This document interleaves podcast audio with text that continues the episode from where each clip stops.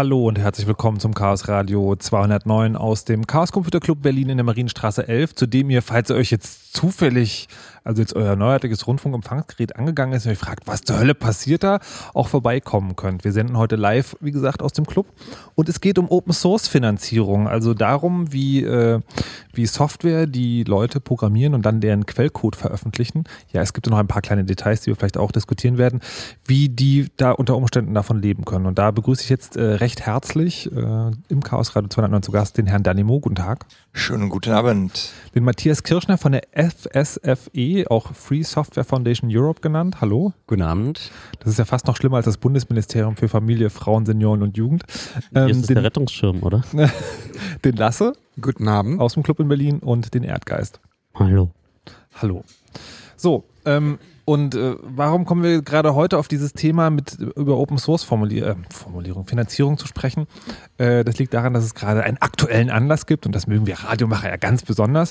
Und zwar ist es ja so, wenn man derzeit von E-Mail-Verschlüsselung spricht, dann meint man ja meistens GNU-PG. Also es gibt andere Möglichkeiten, E-Mails zu verschlüsseln, aber keine, die man zumindest sozusagen in den Kreisen, in denen ich verkehre oder über die ich lese, benutzt. Und äh, ich werde hier gerade schon komisch angeguckt. Es gibt bestimmt auch andere Sachen, aber GNU-PG ist halt sozusagen so ein Standardding. Und dahinter steht tatsächlich auch eine, äh, stehen Open Source Entwickler oder genauer gesagt eigentlich einer, so las es sich zumindest in Artikeln, und dem war das Geld ausgegangen. Und der hatte da, wie man das heutzutage macht, Crowdfunding äh, gemacht. Das hat dann irgendwie nicht so richtig funktioniert. Und dann hat eine Zeitung einen Artikel ähm, geschrieben, wo es so hieß, äh, Entschuldigung, dieser Typ braucht Geld. Und dann dann ist es wirklich passiert, aber es musste halt erst dazu kommen. Ähm, der oh Gott, jetzt habe ich den Namen vergessen. Super Vorbereitung. Herr Koch, Werner Koch, ähm, der ist es ja, der steckt dahinter, ist tatsächlich ein Deutscher, was auch sozusagen überraschend ist, wenn man das nicht weiß. Ähm, der ist ja auch bei der FF, FSFE Matthias. Das ist sozusagen äh, dein Kollege, kann man so sagen. Der hat auch, ist auch Mitgründer gewesen. Ja, der Werner hat äh, damals die Free Software Foundation Europe 2001 mitgegründet gehabt. Mhm.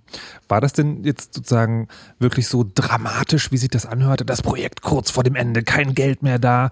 Oder war es eher so, naja gut, wenn das jetzt nicht klappt, dann müssen wir halt mal gucken?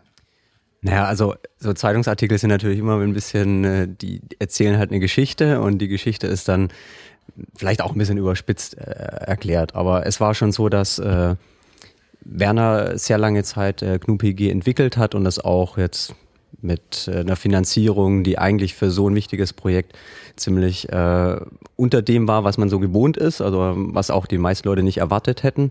Und äh, noch so 2013 war Werner auch ziemlich demotiviert und äh, hat irgendwie ihm hat die Motivation da gefehlt, weiterzumachen und da viel, viel Freizeit auch mit reinzustecken und nicht so viel rauszubekommen und äh, zu wenig Geld zu haben, um sich jetzt äh, einfach nicht jeden Tag Gedanken machen zu müssen, wie man die Familie so auch mit mhm. durchkriegt.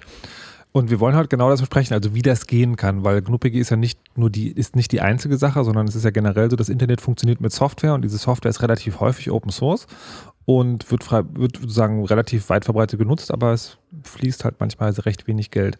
Und wir wollen halt mal darüber reden, wie das passieren kann, wie es vielleicht schon passiert ist. Wir haben äh, Danimo und Lasse hier, sagen beides Leute, die mit Open Source Software leben oder von Open Source Software auch ihre Brötchen verdienen. Ähm, und wollen auch darüber reden, was man vielleicht so von staatlicher und pädagogischer Seite da machen könnte, um das in Zukunft anders zu machen. Bevor wir mit dem anderen, mit dem aber alles anfangen, ist ja die spannende Frage eigentlich, was ist denn genau Softwareentwicklung? Weil ähm, dass da was finanziert werden muss, das bedeutet ja anscheinend, dass es relativ komplex ist, was da passiert. Und äh, wenn man so Open Source Softwareentwicklung hört, ja, so Open Source, das sind doch die Programme, die da stellen, die stellen den Quellcode ins Internet, das kann dann auch jeder sich kopieren, wenn er will. Ähm, und das hat immer so diesen Anruch oder das Klischee von, das ist halt so ein einziger verrückter Programmierer, der sagt, ich programmiere jetzt mal die Software und dann ist das schon alles super. Aber vielleicht steckt da ein bisschen mehr dahinter. Könnt ihr mal für die, für die Nicht-Auskönner umreißen, was denn alles Teil einer Softwareentwicklung ist oder auch was alles passieren muss, damit so ein ja, auch relativ komplexes System wie eine Verschlüsselungssoftware ähm, über Jahre am Leben erhalten wird. Sieht sich da einer von euch? Das, äh, gibt, äh, das gibt es auch, dass äh, einfach nur ein einzelner verrückter Programmierer im Keller sitzt und so ein Projekt über Jahre lang pflegt. Ich habe irgendwie selber zwei Softwareprojekte, die ich genauso pflege und die auch weit be benutzt sind. Äh, es kommt immer auf die Komplexität an, es kommt darauf an, wie viel Dokumentation man nebenbei noch pflegen muss, es kommt darauf an, ob man Internationalisierung möchte, also ob man will, dass das User Interface, wenn es eins gibt, äh, was für mehr als nur Programmierer gedacht ist, auch äh, für Menschen mit nicht englischsprachigem Hintergrund verstehbar ist. Wie umfangreich die API ist sicherlich. Ne, je mehr API, desto mehr muss ich testen, sicherstellen, dass es über alle Versionen hinaus funktioniert. Also API im Sinne von, dass Programme mit anderen Programmen reden können. Okay, aber äh, das ist ja schon sagen, okay, der, der Aufwand steigt mit der Komplexität der Software, aber trotzdem nochmal diese einzelnen Schritte einer Software. Also was passiert denn da? Ist es wirklich.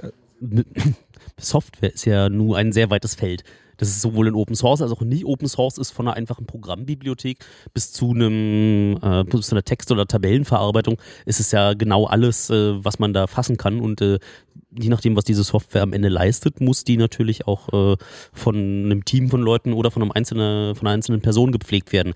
Also da ist natürlich kein äh, One-Size-Fits-All, weder in der ähm, Entwicklung von kommerziellen Programmen noch in der Entwicklung von Open-Source-Programmen realistisch.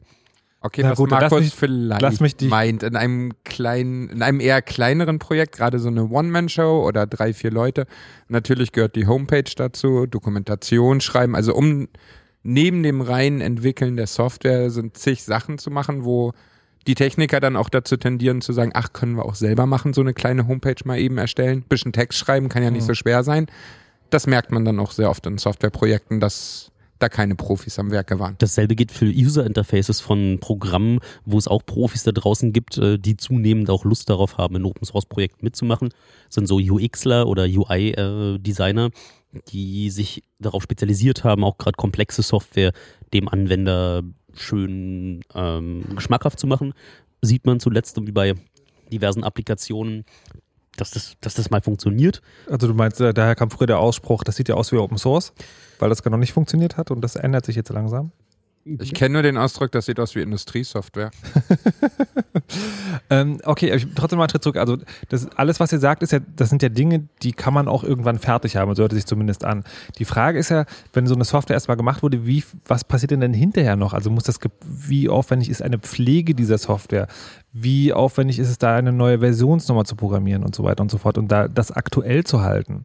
Also das hängt neben dem ähm, neben dem Umfang der Software, was äh, Erdgeist gerade schon angesprochen hatte, auch wesentlich davon ab, äh, wie erfahren, also wie, wie viel Erfahrung äh, derjenige, der sie entwickelt, mitbringt. Also wenn äh, derjenige ähm, quasi einen Background hat und weiß, okay, ich muss mich um besagte Homepage kümmern, ich muss irgendwo meinen Quellcode uh, so unterstellen, dass ich irgendwie nachvollziehen kann, was gemacht wurde, also Versionierung.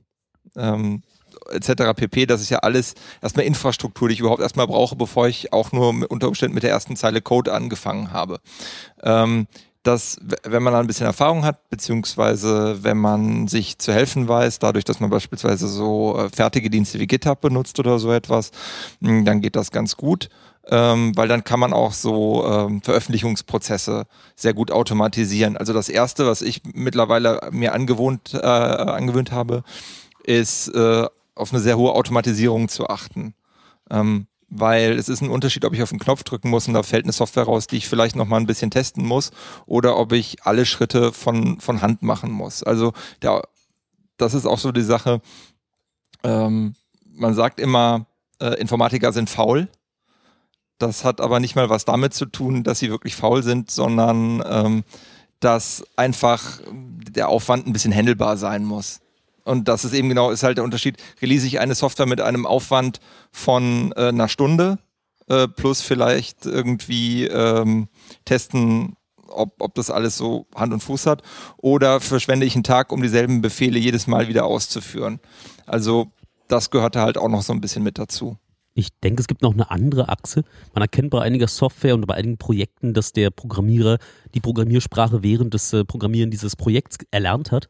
Und was ja auch ein legitimes Ziel sein kann. Muss man aber eigentlich äh, dann genauso markieren. Und das ist ja irgendwie eins meiner Lieblingsthemen, dass wie zum Glück meine Software von ganz früher ist dem gnädigen Gottes Bitrotz zum Opfer gefallen und da guckt keiner mehr drauf und äh, es benutzt auch keiner im Produktivsystem. Also eins der klassischen äh, Argumente, wenn man so PHP-Software mal anguckt, ist so, dass viele Leute, die gerade am Programmieren sind, weil PHP eine Sprache ist, die ziemlich rewarding ist, man sieht schnell was in seinem Browser, dass dort ziemlich viele Leute dabei sind, die ihr erstes äh, Open Source Projekt genau mit diesem PHP machen. Und äh, viele Leute die nach ähnlicher Funktionalität brauchen, wie was dieses Projekt gerade implementiert, nehmen es dann einfach, ohne zu begreifen, in welchem technischen Level, welche Expertise der Programmierer gerade ist. Und dann sieht man dann auch, dass dann die nächste Version plötzlich aber komplett umgeschmissen ist, weil der Programmierer gerade ein neues Programmierparadigma gelernt oder verinnerlicht hat. Und dann muss man dann schon zwischen den Versionssprüngen mal schauen, wie radikal sich äh, API und Implementierung geändert haben. Aber das hört sich ja sozusagen eher nach einem Hobbyprojekt an. Ja, so funktioniert das Internet. Was glaubst du, was Open Source Software zuweilen da draußen ist? GnuPG ist ein Hobbyprojekt? Das ist als Hobbyprojekt auch entstanden ursprünglich. Also GnuPG ist als Hobbyprojekt mit äh, gestartet, aber dann hat ja auch äh, Werner Koch damals eine Firma mitgegründet und äh, dann ist das ja als Firma mitgelaufen und die Entwicklung ist damit gemacht worden. Das ich würde gerne äh, kurz noch ein, ein, äh, eine Anmerkung machen mit zu der Komplexität. Es ist natürlich auch nochmal ein Unterschied, äh, entwickle ich eine Software alleine und habe ein Interesse, in welche Richtung ich gehen möchte? Oder wie viele, Men so, umso mehr Leute die Software verwenden, umso unterschiedliche Interessen gibt es dann vielleicht auch, dass die die Software gerne in eine andere Richtung hätten, gibt es andere Entwickler, die auch mitmachen und eigentlich was anderes machen wollen. Haben die zum Beispiel Kunden, die dafür bezahlen, dass man in die Richtung geht und äh, jemand anders, der an dem Projekt mitentwickelt, der wird dafür bezahlt, dass das Projekt eben in die entgegengesetzte Richtung geht. Und also das ist auf jeden Fall was, umso unterschiedlichere Interessen es bei der Entwicklung gibt, umso komplexer wird das Ganze und umso schwerer ist es, das zusammenzuhalten. Moment mal, jetzt haben wir sozusagen, jetzt, gerade waren wir noch sozusagen, was, was ist denn eigentlich sozusagen äh, überhaupt Softwareentwicklung und jetzt sagst du schon, da bezahlen Leute. Jetzt ist ja also Open Source Software ist ja jetzt grob zusammengefasst eine Software, deren Quellcode irgendwie frei im Netz verfügbar ist und meistens bedeutet das auch, dass die Software kostenlos weggegeben wird. Warum bezahlen da Leute Geld für? Also erstmal heißt freie Software ist ja die sind Lizenzen, die unter der äh, äh freien Software Definition stehen oder unter der Open Source äh, Definition von dem Open Source äh, Initiative und das ist eigentlich kurz zusammengefasst äh, gibt einem die Software vier Rechte. Das ist das Recht, die Software für jeden Zweck zu verwenden, die Software ähm, zu verstehen, also das Dafür braucht man den Quellcode äh, der Software, die Software weiter zu verbreiten, also Kopien zu machen, weiterzugeben und die Software zu verändern, anzupassen an die eigenen Bedürfnisse. Das sind die vier Freiheiten. Verwenden, verstehen, verbreiten, verbessern. Dann ist was freie Software oder eben Open Source, wenn man den Marketingbegriff nutzen will. Und äh, ja, das ist, das ist mal die Basis. Und jetzt, warum bezahlen da Leute dafür? Weil man in Infrastruktur eben die kontrollieren will, weil man Probleme mit lösen will und dann will man dafür Software haben, die man, die einem Probleme löst. Ja, aber Darf ich mal ein Beispiel bringen? Ja, bitte. Zum Beispiel äh, gab es lange Zeit Probleme, wenn man im Mac drucken wollte. Die haben angefangen, wie damals mit dem Laserwriter und ging super. Und irgendwann, als die ganzen USB-Drucker angefangen haben, hatte Apple das Problem gehabt, dass die ganzen Drucker einfach nicht mehr funktionierten. Gleichzeitig haben sich ein paar Linux-Entwickler hingesetzt und haben ein System namens CAPS programmiert, was äh, universelle Printerunterstützung für Linux äh, an den Start gebracht hat. Und war das Apple da hingegangen gesagt, geil, das wollen wir. Dann können wir endlich auch irgendwie alles, was man in USB reinstecken kann, als äh, Drucker benutzen und haben dann raue Mengen Geld auf die Cups-Entwickler geworfen, denen sie einfach geheiert haben. Und ähm, die haben dann für Apple gearbeitet äh, und gleichzeitig dieses Cups erstens auf äh, so dieses Apple-Betriebssystem angepasst und gleichzeitig äh, das Projekt trotzdem noch gepflegt. Aber die wurden dann dafür bezahlt, dass sozusagen das nur eine ganz bestimmte Sache äh, gemacht wurde, nämlich dass, äh, dass dieses Cups auch für Apple-Computer lief. Nö, Apple hat dafür gesorgt, dass dieses Cups noch weiterläuft, weil war ja auch zwischendurch unklar, ob so ein paar Open Source Programmierer auf ewig noch Lust haben, das zu betreiben. Also erstmal dafür gesorgt, dass die da äh, committed bleiben zu diesem mhm. Projekt und dann natürlich auch äh, immer wieder noch äh, Treiber für neue Drucker wieder zurück in die Szene geben. Das, das fällt auch mit ab. Der, der Punkt ist, du zahlst nicht direkt für eine Softwarelizenz, so wie wenn du dir Microsoft kaufst und dann x Euro zahlst mhm. für das Produkt, sondern es ist oft indirekt. Sei es du zahlst für Service und Support bei den großen Linux-Distributionen, sei es der Fall, den Erdgeist gerade genannt habe. Manchmal ist es auch einfach Marketing. So, das aus Marketing, also Android würde ich das unterstellen, denen geht es ganz doll darum, viele Benutzer auf diese Plattform zu ziehen. Das darf auch erstmal nur Geld kosten, da muss man gar kein Geld verdienen im ersten Schritt. Mhm. Also wo dann zum Schluss wie das Geld verdient wird, das kann sehr unterschiedlich durchaus sein. Und also ein wichtiger Aspekt ist weiterhin, dass man selbst Infrastruktur benötigt, um etwas anderes, äh, eine andere Dienstleistung zu erbringen. Und äh, dann das einfach ein Teil von der Arbeit ist, dass man diese Infrastruktur pflegt. Und oft ist eben freie Software ist eine Basisinfrastruktur für die ganzen großen Unternehmen, die irgendwelche Sachen im Internet machen. Ja. Und äh, dafür braucht man halt Computer, die da laufen, ja. Und dafür wird freie Software dann verwendet. Und dann hast du selbst äh, Entwickler, die ein Problem gerade lösen müssen und bevor sie das einfach nur lösen und bei sich in ja in dem einen Unternehmen dann lösen, dann hat man mittlerweile immer mehr verstanden, dass es ein Interesse daran gibt, äh, dass man diese Änderung wieder allen anderen zur Verfügung macht, dass das in der aktuellen Version immer mit, also in neueren Versionen auch wieder mit drin ist, diese Änderungen. Und deswegen haben immer mehr Unternehmen entwickeln zusammen Basiskomponenten, die sie alle verwenden, also so eine Infrastruktur, die alle zusammen benutzen können nachher.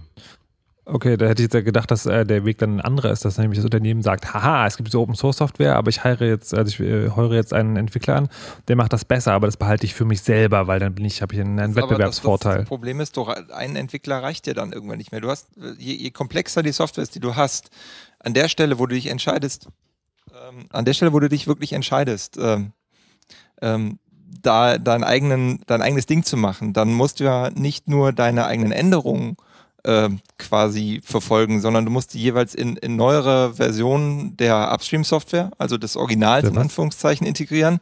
Du musst möglicherweise dafür sorgen, dass wenn sich das Original entscheidend ändert, genau an den Stellen, wo du gerade was geändert hast, dass das nachgezogen wird und das ist sehr, sehr, sehr, sehr aufwendig. Halt, ich dachte sozusagen, man kann einfach die Open-Source-Software nehmen und macht seine eigene Version, aber das ist sozusagen... Das, das kann man machen, aber es ist weniger attraktiv, als man sich das auf den ersten Moment, äh, auf den ersten Blick vorstellen mag. Also das, was Markus gerade gemeint hat, das haben früher die meisten Unternehmen erstmal gemacht gemacht. Die haben sich freie Software genommen und haben gesagt, ah, wir haben ja aber noch ein Problem, das wollen wir ja noch lösen, sonst können wir unser Produkt nicht so ausliefern. Dann haben sie diese Entwicklung gemacht und wenn es dann da vielleicht einen Programmierer gab, der dann gemeint hat, ja, die Änderungen will ich wieder zurückgeben, dann haben die Leute gesagt, vor allem in der Rechtsabteilung, nein, auf keinen Fall, nicht unser Eigentum, was wir hier produziert haben, allen anderen kostenlos zur Verfügung stellen.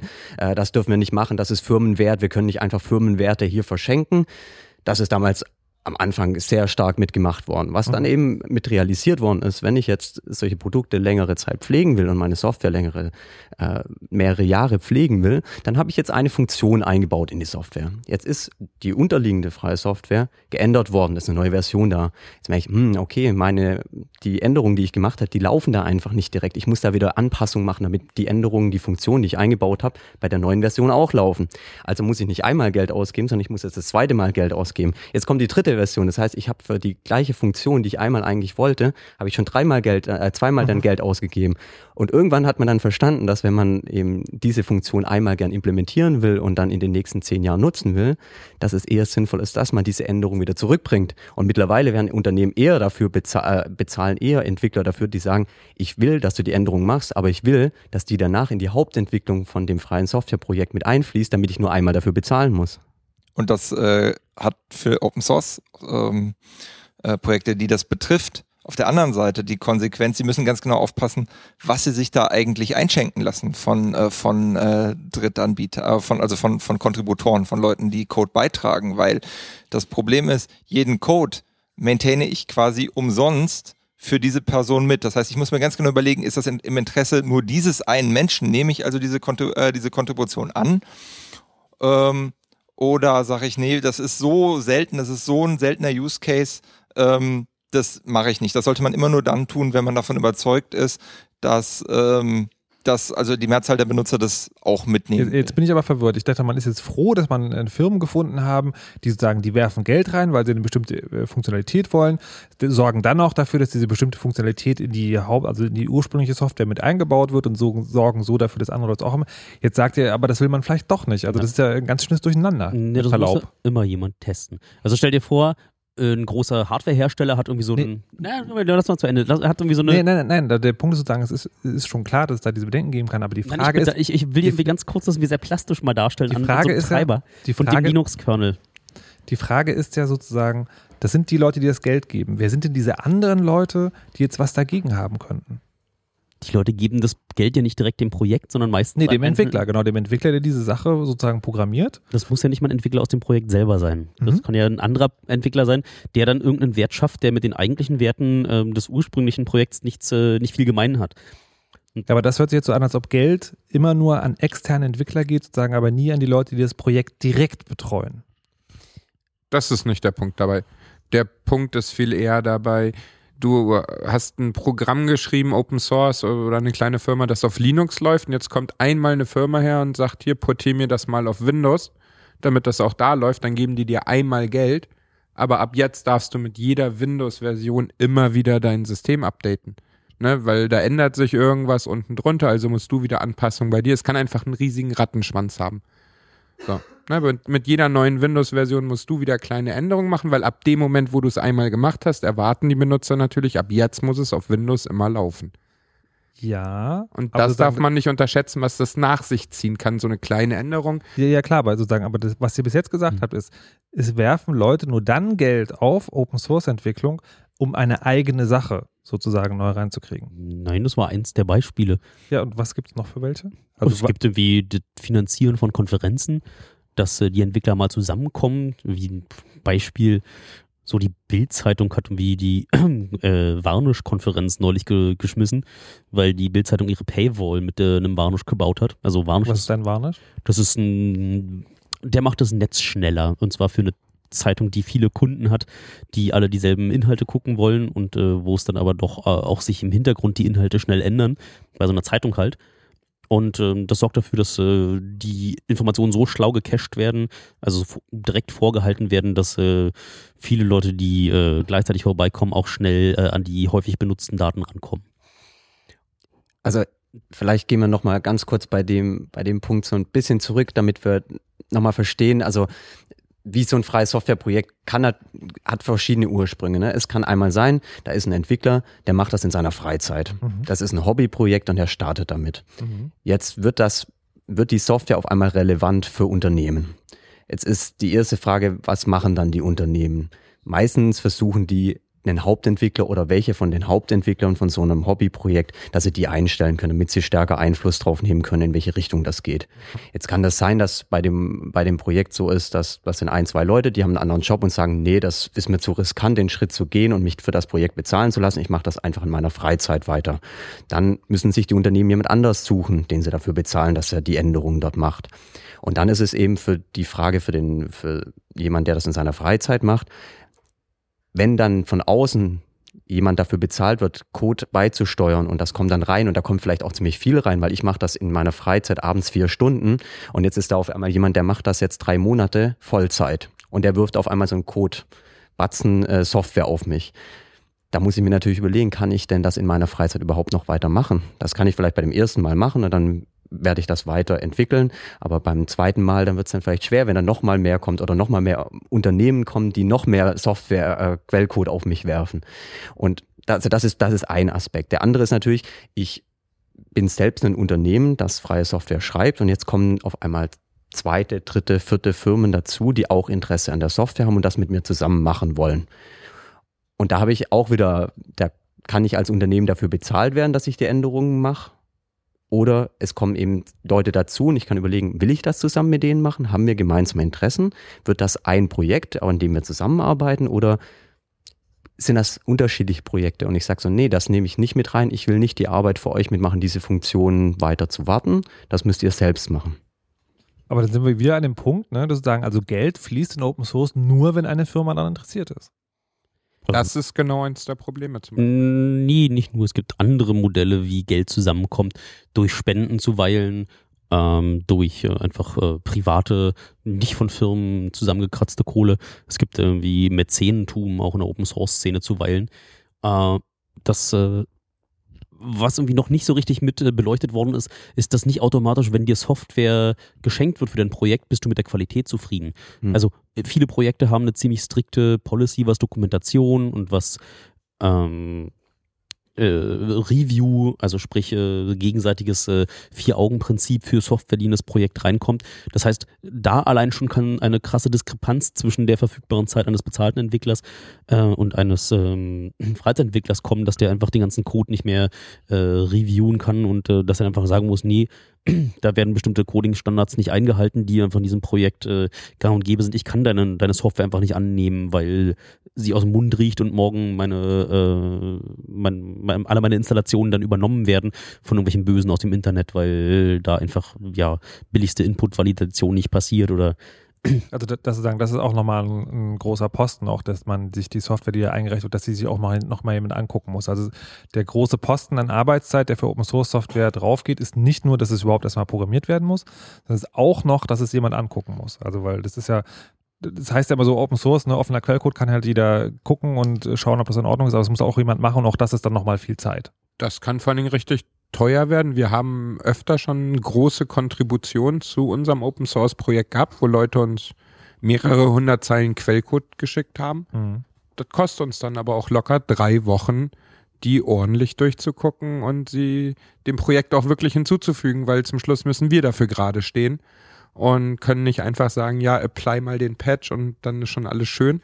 Dann funktioniert vielleicht genau der Use Case von demjenigen, der uns das geschickt hat, weil der mal wieder ein eigenes Interesse dahinter hatte.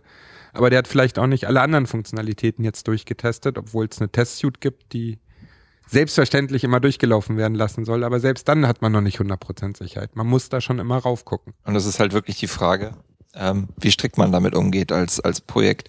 Ähm, ich kenne, ich habe bei Projekt mitgearbeitet, da waren sie halt froh über jeden über jeden Patch und und mach mal. Das sind dann auch so die, wo ein oder zwei Personen hinterstehen. Ähm, und es gibt halt äh, andere Projekte, in denen ich mitmache. Da brauchst du halt erstmal zwei Leute, die ähm, für deinen Code gerade stehen oder zumindest einen, äh, der schon länger dabei ist. Und äh, du brauchst äh, das, äh, die, das Plus eins von einem Bot, das durch, äh, das durchgeht und auf formalen Kleinkram checkt. Äh, wie hast du, hast du deine Änderungen sauber dokumentiert, äh, dass so das hintersichtlich ist, was du getan hast, etc. pp. Also eher Formalien, die man auch äh, automatisch prüfen kann. Okay, also wir haben das, jetzt sozusagen schon gehört, es gibt äh, also zwei große Posten, nämlich einmal das Programmieren, dann noch sozusagen das Durchgucken.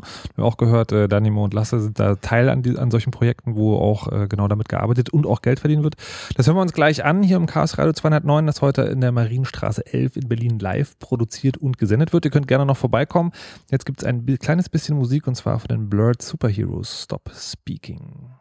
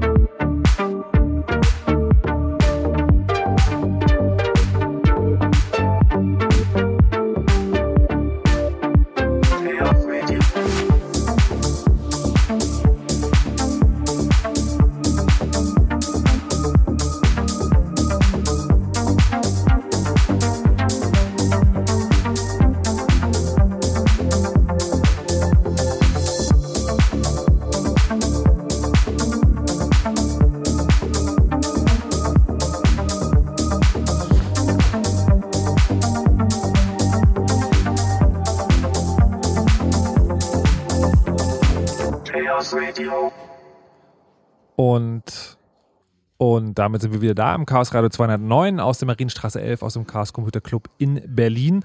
Und das war ein neuer Vorschlag für einen Chaos Radio Opener. Wir suchen ja seit äh, geraumer Zeit einen neuen Opener, eine neue Opener Musik. Ähm, haben jetzt von Alec Empire, was er vom vorletzten Kongress als Musik gemacht hat, als Titeltrack genommen. Und es haben viele Leute gesagt, na, kann man nicht mal was Neues, es ist zu lang, zu laut, zu leise, zu kurz.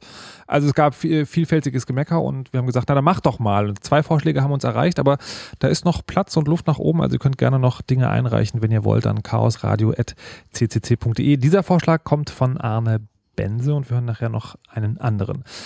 Es geht heute um Open Source Finanzierung. Wir haben in der ersten halben Stunde ähm, erstmal die, die Grundlagen geklärt. Die Grundlagen sind, äh, Programmierung ist aufwendig und auch die, das Checken dieses Quellcodes, also das, was programmiert wurde, dass man auch testet, dass es überhaupt stimmt. Das braucht beides viel Zeit und das wäre schon gut, wenn die Leute, die das machen, irgendwie davon leben können.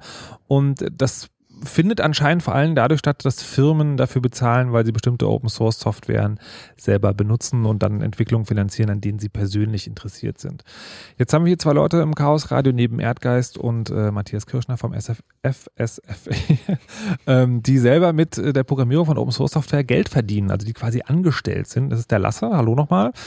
Und der Danimo. Und ähm, jetzt könnt ihr mal bitte beide erzählen, was, was ihr genau macht und wieso euch Leute für was bezahlen. Lasse, fang nochmal an. Ja, das mit dem Angestellt wäre ja schon mal schön. Ach so, wie, wie ist das bei dir? Also wo, wo Äh, wann arbeitest du? Ständig und selbst, also selbstständig. Äh, ich arbeite in zwei Open Source Projekten seit 2006, dass ich davon lebe und es hauptberuflich mache seit 2007. Und wir sind in dem einen Projekt alles Selbstständige und finanzieren uns, indem wir mit unserer eigenen Software dann Projekte annehmen, Projekte, weil wir uns am besten auskennen mit dieser Software. Und das Geld dazu nutzen, um in unserem Produkt weiterzuentwickeln. Also- Also, also querfinanzieren sozusagen. Also die, die Rechnung ist quasi die, ihr habt eine Software gemacht und dann bezahlen euch Leute dafür, dass diese Software etwas Bestimmtes kann oder dann auf eine bestimmte Art und Weise eingerichtet wird und ihr, ihr nehmt dann so viel Geld, dass ihr davon auch bezahlen könnt, dass ihr die eigentliche Software weiterentwickelt. Das ist quasi die Rechnung. Ganz genau. Und, Und- ne, die wollen dann irgendeinen Spezialfall erfüllt wissen oder haben ein spezielles Szenario, brauchen neue Funktionalität, die das Produkt noch nicht hat, die wir im Rahmen eines Projekts dann, das sind die schönen Projekte, wo wir dann eine neue Funktionalität entwickeln dürfen. Im Idealfall die auch wieder open sourcen dürfen. Da probieren wir eigentlich immer drauf zu bestehen. Ist uns auch bis jetzt immer gelungen. Und ähm, ja, so funktioniert's. Das heißt, ihr seid äh, darauf angewiesen, dass da immer wieder neue Aufträge reinkommen. Kann man sich auf sowas verlassen oder ähm, ja? Meistens ja, erstaunlicherweise. Also unser Marketing ging jahrelang gegen Null Mhm. und trotzdem kamen immer wieder Leute auf uns zu, die Interesse dran hatten, eben mit dieser Software etwas zu machen, sie weitertreiben wollten, neue Funktionalitäten benötigten. Das hat oftmals gut funktioniert. Was ist das für eine Software, wo Leute äh, jahrelang immer wieder neue Dinge wollen und die total geil finden?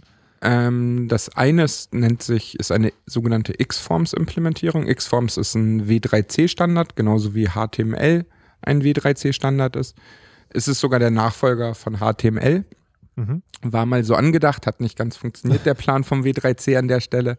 Und da haben wir eine von mehreren Implementierungen geschrieben. Und das andere Projekt, in dem ich arbeite, ist eine NoSQL-Datenbank. Die genau auf XML spezialisiert ist auch. Das ist also, also auch ein W3C-Standard an der Stelle. Das sind aber sozusagen nicht, nicht Dinge, die es nicht auch anderswo schon gibt und die so ein bisschen so die technischen Grundlagen auch liefern für was man im Web so treibt. Kann man das so sagen? Na, geben, als wir angefangen haben mit der Xforms-Implementierung, da gab es zum Beispiel noch keine. Hm. Na, da hat wirklich das W3C einen Standard entwickelt, gerade zu der Zeit, wo wir eine der allerersten Implementierungen zugeschrieben haben, um das auch mal möglich zu machen. Das, der große Wunschtraum des W3Cs war es damals, dass Browser diesen Standard in sich einbauen mhm. und das nativ verstehen. Das, soweit ist es nie gekommen. Zum und Glück für euch. Zum Glück für uns. ähm, die, ist das jetzt vergleichbar mit einem ganz normalen anderen Programmiererjob als freier Programmierer? Also ich meine, das, also das Programmierer frei und selbstständig arbeiten ist jetzt nicht so ungewöhnlich. Äh, hast das für dich irgendwie Vor- oder Nachteile, das auf diese Art und Weise zu machen, also mit Open Source? Ähm, Im Vergleich zu anderen Selbstständigen ist wahrscheinlich wirklich nicht groß der mhm. Unterschied, mhm. die sich auch um oder in einer, in einer kleinen Bürogemeinschaft, die müssen sich auch um mehr als das reine Entwickeln kümmern. Ne, es ist halt sehr vielseitig. Ich muss sowohl zum Kunden raus, mit dem die Verhandlungen führen, als auch äh, ein Projekt umsetzen, als auch mir einen Kopf machen, wie wir unser Produkt weiterentwickeln. Also es ist eher der Unterschied zu einer Festanstellung, wo ich als Softwareentwickler an einem Produkt ein halbes Jahr lang zu einem Thema arbeite. Da ist es bei uns deutlich vielseitiger, würde ich sagen, weil man eben all die verschiedenen Funktionen erfüllen muss. Und sei es, dass man sich die eigene Homepage selber schreibt, anstatt einen Grafiker zu mhm. beauftragen, das zu machen. Dann äh, letzte Frage noch, das, also die, die Software, die ihr macht, ist Software, die wird auch von Softwareentwicklern gebraucht. Das ist sozusagen jetzt nicht, wo ich als User hingehe und sage, hier, ich hätte jetzt gerne einen X-Form-Dingsbums. Ähm, glaubst du, dieses Modell wäre auch, äh, könnte auch benutzt werden mit, mit Software, die, die für End, End-User quasi gemacht werden? Ich glaube sogar eher einfacher, weil du eine größere Basis, je größer die Basis an Benutzern ist, umso leichter ist es dann auch was zurückzubekommen, sei es in Form von Spenden, äh, Unterstützung, dass Leute okay, einem helfen, die Dokumentation zu übersetzen oder ähnliches. Ich dachte, ich hätte jetzt eher gedacht, sagen, also die, der User im Internet ist jetzt mittlerweile so gewöhnt, dass es alles umsonst gibt, dass es da schwieriger ist, während Leute, die auch technisch Ahnung haben und dann von dir, der du technisch Ahnung hast, was haben wollt, dann eher bereit sind, Geld zu bezahlen, weil sie halt wissen, was dahinter steckt. Ja, das Problem bei den Leuten, die technisch auch Ahnung haben und gerade in diesem W3C-Umfeld, die arbeiten alle selber in Open Source Projekten oder viele ja. von denen. Ja. Das sind auch nicht die auf der Überholspur mit Geld um sich schmeißen ah, okay, können verstehe. oftmals. Ja, okay. Die Sichtbarkeit von so Projekten im Frontend ist auch größer und im Zweifel kann ein Projekt mit viel User Interface auch mal noch ein Fenster aufmachen, heute schon spendet und mhm. äh, ist dann mehr, mehr Rücklauf auch an Aufmerksamkeit, okay. vielleicht Danksagung und Geld. Also können wir ganz ehrlich sagen, wir haben in den zehn Jahren insgesamt 500 D-Mark waren das damals noch an Spenden bekommen. Und es ist nicht so, dass nicht mehrfach dazu aufgerufen ja. wurde. Okay. Na gut. Danimo, was, was arbeitest du denn und äh, wofür, wer, wer bezahlt dich wofür? Also ich äh, habe das äh, angenehme, den angenehmeren Part. Ich bin angestellt tatsächlich. Mhm. Also bin erstmal in erster Linie Softwareentwickler. Ja. Kollegen von mir, äh, es ist, ich hatte in meinem ersten Job Kollegen, die mit Open Source eigentlich überhaupt nichts am Hut haben, die das tatsächlich ganz normal als Softwareentwickler gemacht haben und denen das in erster Linie tatsächlich egal war, in, in, in welchem Umfeld sie das tun. Ich tue das halt schon in dem Bewusstsein, dass das halt ähm, Open Source oder freie Software ist. Das heißt, ich möchte mit den äh, mit der Community zusammenarbeiten. Das führt natürlich dann immer mal wieder zu, zu Konflikten. Die Community ist möglicherweise schneller dabei, mit dir zusammenzuarbeiten. Mit Kunden läufst du üblicherweise erstmal durch den Support durch, was dann ähm, ähm, zum einen natürlich gut ist, weil du idealerweise präzisere Anforderungen hast, wo du dich erstmal mit, mit der Community quasi auskaspern musst. Aber ganz kurz. Ich muss, okay. muss, muss, aber hier schon mal nachfragen, was ist denn der Unterschied zwischen einem Kunden und einem Kunden? Also, weil jemand, der die Software benutzt und jemand, der die Software benutzt und dir Geld gibt, unterscheidet sich für mich jetzt erstmal nur dadurch, dass er dir Geld gibt. Aber warum tut er das? Ähm, er tut das, weil er äh, darauf angewiesen ist, dass ich für ihn Änderungen vornehme in dem Produkt. Das ist es teilweise einfach. Also ich kann das, ich, ich roll das am besten mal wirklich von äh, historisch auf. Ich habe zuerst äh, bei einer äh, bei, äh, an, an der ähm, Bibliothek äh, Qt gearbeitet. Das ist, stell dir vor, du möchtest ein Programm schreiben für möglichst viele Betriebssysteme, also auf dem Desktop.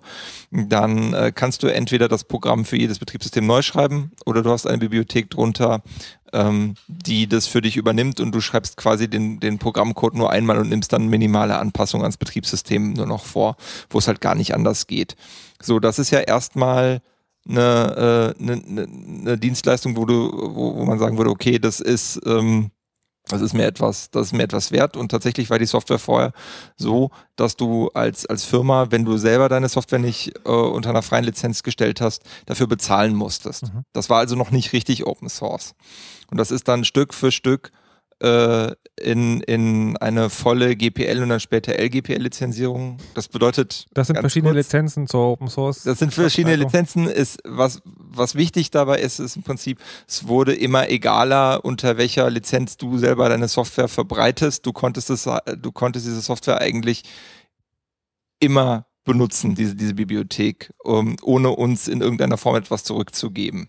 Wo, womit kam dann da Geld rein? Genau, also wir sind, beziehungsweise die Firma ähm, Trolltech ist irgendwann von Nokia aufgekauft worden. Nokia hat gesagt, naja, also eigentlich wollen wir das nur für unsere Telefone haben. Und wenn das andere mitentwickeln, ist das schön, aber wir haben eigentlich kein, keine, kein Interesse mehr daran, äh, mit der Bibliothek Geld zu verdienen. Das ist natürlich, das ist natürlich schön für alle, die das irgendwie drumherum verwenden.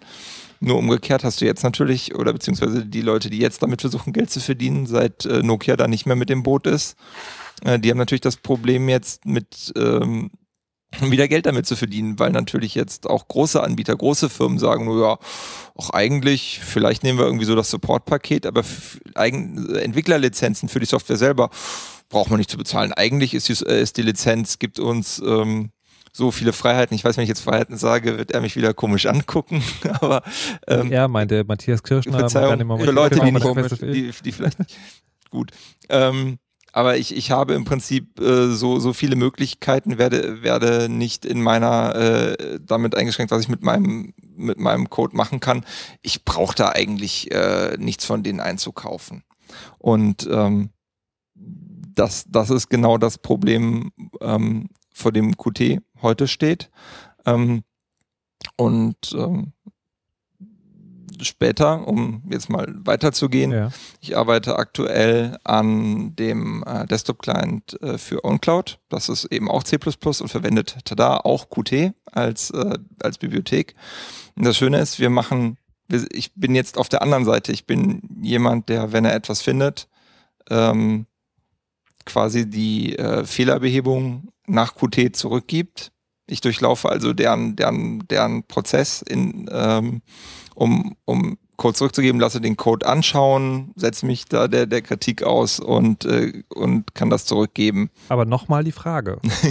OwnCloud, das ist ja zum Beispiel bei ah. OwnCloud zu sagen, also die äh, bietet quasi so Cloud-Dienste, die man sich auch auf meinen eigenen Rechner installieren kann. Korrekt. Und ich kann mir diese Software umsonst runterladen. Ähm, soweit ich gesehen habe, kann ich die auch gar nicht kaufen, sondern das ist halt einfach so ein Ding. Ähm, wer, wer, wer bezahlt da jetzt irgendwie die Firma dafür, die dich dann bezahlt, damit du deine Brötchen essen kannst?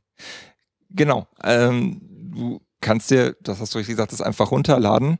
Aber es gibt erstens Leute, die das in richtig großen äh, äh, Umgebungen einsetzen. Die möchten natürlich irgendwie ein bisschen Hilfe dabei haben, das aufgesetzt zu bekommen. Die möchten sehr, sehr schnelle Reaktionszeiten haben, also nicht erst über einen, über einen Bugtracker laufen, sondern die möchten halt hier bei uns klemmt was, könnt ihr da mal gerade gucken und das muss halt schnell gehen, das muss innerhalb von garantierten Zeiten laufen etc. pp. Also um solche Garantien zu haben, möchtest du also schon in irgendeiner Form einen Vertrag mit uns abschließen. Hast du denn nicht einen Interessenskonflikt, die Dokumentation vielleicht an einigen Stellen absichtlich schleifen zu lassen, dass Leute bei dir Installationen ganz dringend einkaufen müssen? Naja, wenn du, äh, wenn du natürlich darauf aus bist, so viel User wie möglich zu haben und gleichzeitig nicht das Budget hast, um super viele Entwickler und Doku-Leute und so einzu, äh, einzukaufen, möchtest du deine Dokumentation so gut und so fokussiert wie möglich haben, weil sonst hast du nämlich das Problem, dass du gar nicht mehr Kunden annehmen kannst, weil du ständig dabei bist, deinen bestehenden Kunden irgendwie dasselbe nochmal zu erklären. Du bist also gerade sehr gut äh, daran, äh, sehr deinen, deinen, deinen Kunden und auch deinen normalen Benutzern, die vielleicht später mal zahlende Kunden werden, ähm, weil sie noch irgendein Feature brauchen oder weil sie eben die garantierte Antwortzeit brauchen, denen äh, so gut wie möglich Dokumentation zur Verfügung zu stellen. Also aber ein One-Click-Installationsskript für das Ganze mit einem ordentlichen Wizard würde dir deinen Job wegnehmen? Nee, eben nicht. Das gibt es ja. Nur wenn du jetzt irgendwie das in einem, in einem speziellen Cluster-Szenario mit, mit spezieller Hardware, mit spezieller Software, das kann ich in so einem One-Click-Skript einfach nicht mehr abbilden. Und solche speziellen Fälle, die äh, kann ich dann supporten mit einer Firma. Und ich meine, also der zweite Punkt ist, neben dem ist es jetzt, wie schwer ist es, das zu installieren? In äh, manchen Unternehmen da, äh, wenn du so eine Software einführst, da willst du jemanden haben, der schuld ist, wenn das nicht funktioniert. Und der, der die Software dort einführen will, will vielleicht nicht der sein, der dann nachher schuld ist, wenn die Software nicht funktioniert. Also bezahlst du jemand anders Geld dafür, dass wenn was nicht funktioniert, dass du sagen kannst, die sind schuld. Jetzt je weiter die Sendung geht, desto, ähm, desto mehr äh, drängt sich mir der Gedanke auch, dass, dass Open Source Software irgendwie gar nicht oder Free Software gar nicht so das ist, was ich dachte. Weil ich dachte immer, dahinter steht so das Ideal, dass möglichst viele Menschen möglichst weitreichend befähigt werden sollen, mit dieser Software umzugehen. Aber wenn ich mir die Geldströme angucke, die hier so fließen, dann ist es ja tatsächlich sozusagen, ist es das Business, das regiert, wie alles in der Welt. Und das heißt, also ich würde mir das schon vorstellen, dass auch also im Fall wie OnCloud, dass die äh, ähm, könnte ich mir vorstellen, dass wenn das, wenn es darum geht, wird das Produkt jetzt weiterentwickelt, dass es dann halt erstmal entwickelt wird im Hinsicht auf, wer zahlt das Geld? Und ist das nicht sozusagen, ist das nicht so, ist das ein Problem oder habe ich mir dieses Ideal nur eingebildet, gibt es das eigentlich gar nicht? Dieses, das Kommt ist eigentlich für die normalen immer Menschen. aufs Projekt an. Es gibt äh, Projekte, äh, die will ich einfach nicht äh, so niedergeredet wissen. Es gibt einfach äh, Hobbyistenprojekte, die sind echt gut und die sind äh, ordentlich dokumentiert, da haben Leute Anspruch an sich selber. Und die tun das in ihrer Freizeit und die tun es in ihrer Freizeit auch sehr gut. Und sie haben äh, auch People Skills, um eine Community aufzubauen, ähm, wo viele Kontributoren angelockt werden, die erwachsen sind und niemandem was beweisen müssen und dann wie auch mit brauchbaren Patches ankommen und die sich einfach in der Community zusammenfinden und dann schon wohl miteinander fühlen und da muss man kein Geld hinterherwerfen. Das funktioniert. Also es wäre eins der oft unterschätzten äh, Fakten ist, äh, wenn irgendjemand ein Sackgesicht ist und im Keller irgendwie alleine an Software hinfrickelt und jedes Mal, wenn irgendjemand ihm vielleicht Patches schickt, garstige Mails zurückschickt und wie die Community nicht ordentlich pflegt, wird er auch auf Dauer ein Problem haben und muss im Zweifel mit Geld gepimpert werden ähm, wenn so zum Beispiel Python, äh, die Community von Pyramid zum Beispiel, fühlt sich im Allgemeinen sehr erwachsen an, wo äh, auch so ein sehr hochfokussierter Nerd äh, nee, ne, aber, dran okay, dann lass, lass, mich, lass mich die Einschränkung noch, noch ein bisschen weiter tun, sozusagen. Okay, es gibt also Open Source, funktioniert dann, wenn Firmen Geld draufwerfen oder wenn sozusagen technisch interessierte Leute persönlich sich in diesem Projekt involvieren. Weil also alle positiven Beispiele, die ohne Geld funktionieren, die ich heute gehört habe, die sind halt eher in die Richtung von Programmierern für Programmierern. Und was ich ja immer gedacht habe, ist, es geht darum, dem ich sage jetzt mal ne, dieses schlimme Wort, der normale User, also der Nicht-Techie quasi, dass der auch davon profitieren kann, dass aus dieser Community halt irgendwie Software rausfällt. Und das scheint mir so ein naja, bisschen... Naja, aber zum Schluss kannst du mit unserer Software ja Anwendungen bauen, von der der nee, ich normale kann eben, ich User kann eben keine Anwendung bauen. Das ist ja genau der Punkt. Du, du sprichst ja, stopp, aber andere, andere Entwickler können das und da kommt für den Endanwender auch wieder was raus. Die haben freie Software zum Beispiel von uns zur Verfügung gestellt. Und ich würde schon sagen, dass zumindest in meinem Umfeld da bei XSDB und Betterform, das sind alles Überzeugungstäter. Wegen dem Geld macht das bei uns ganz sicher keiner, dass sie besser in einem Angestelltenverhältnis aus auf dem Lohnzettel mit Sicherheit. Also es hat schon, weil du gerade sagst, das ist, wird nicht aus Überzeugung gemacht. Doch, doch, das wird sehr wohl aus nee, Überzeugung nee, nee, gemacht. Genau, es wird schon Überzeugung gemacht, aber es kommt sozusagen bei dem, ähm, sagen, also der, wo, es sind dann immer so eine Projekte, wo es halt dann auch wieder für Entwickler geht. Matthias, aber du hast mit, mit dem Tisch GIMP? sozusagen. GIMP also ist GIMP doch. ist ganz schlimm. Niemand benutzt GIMP. Ich kenne niemanden, ich kenne tatsächlich selber niemanden, der GIMP freiwillig benutzt. Mitch, der programmiert so. das ist, das sagen, WordPress? Also ich denke, das ist was, was für Motive da dahinter sind, wenn jemand freie Software schreibt. Das ist erstmal auch so ein bisschen zweitrangig, weil also selbst wenn jetzt ein Unternehmen ist, was einfach eine Software schreibt, die kümmern sich nicht um irgendwelche anderen Kontributoren, das ist denen alles egal, die erfüllen damit die Kundenwünsche von ihrem einen Kunden. Und die lassen niemanden anders irgendwelche Änderungen daran in ihrem Zweig, also in ihrem Repository machen, sondern sagen, wir entwickeln mit unseren fünf Leuten diese Software und kümmert der Rest der Welt nicht. Dann ist das trotzdem so, dass wenn das freie Software ist, dann steht das unter einer Lizenz, die einem auf jeden Fall ermöglicht, dass wenn man gerne was anders hätte, dass man das anders machen kann. Wenn ich selbst nicht programmieren kann, dann habe ich in dem Moment auf jeden Fall die Möglichkeit, dass ich jemand anders dafür bezahle, dass er für mich Änderungen macht und dass äh, die Software für mich anpasst und das irgendwie anders betreibt. Oder ich habe die Möglichkeit, dass ich selber programmieren lerne, dass ich mir den kompletten Quellcode angucke dass ich lerne, wie das funktioniert und dass ich mich da reinarbeite. Das ist natürlich viel, viel aufwendiger. Bei kleinen Sachen funktioniert das, bei anderen Sachen habe ich aber die Möglichkeit, dass ich jemanden Dritten, der sich auskennt, dafür bezahlen kann. Und das, die Möglichkeit habe ich bei unfreier Software nicht. Da entwickeln eine, Software, äh, eine Unternehmen die Software, die geben mir die Software, aber niemand anders, außer denen, denen diese, dieses Unternehmen das erlaubt, kann Änderungen daran machen. Das heißt, ich habe ein Dienstleistungsmonopol auf die Software. Ich bestimme, was mit der Software gemacht werden darf, wer, was für Anwendungszwecke die haben darf, kann ich in der Lizenz mitbestimmen. Ich kann damit bestimmen, wer sonst damit dran entwickeln darf. Das kann ich damit kontrollieren. Und das ist bei freier Software immer so, dass das eben nicht der Fall ist, sondern freie Software gibt einem als Anwender immer die Möglichkeit, dass ich meine eigene äh, Infrastruktur kontrollieren kann. Und nochmal zu dem Punkt von eben von dir. Linux ist als sehr bekannte freie Open Source, wird von vielen Endanwendern eingesetzt. LibreOffice findet häufig Verwendung. Also es ist schon so, dass die End-User jede Menge inzwischen von Open Source haben in ihrem täglichen Aber Leben. Gerade an der Stelle, wo du jetzt LibreOffice gesagt hast, was ja auch maßgeblich äh, von äh, Sun äh, zum Beispiel äh, finanziert wurde und eigentlich schon immer einen kommerziellen Background hatte, zumindest als es noch OpenOffice hieß. Mittlerweile ist es etwas Aber anders. ganz ursprünglich als Star Office ja ganz, nicht.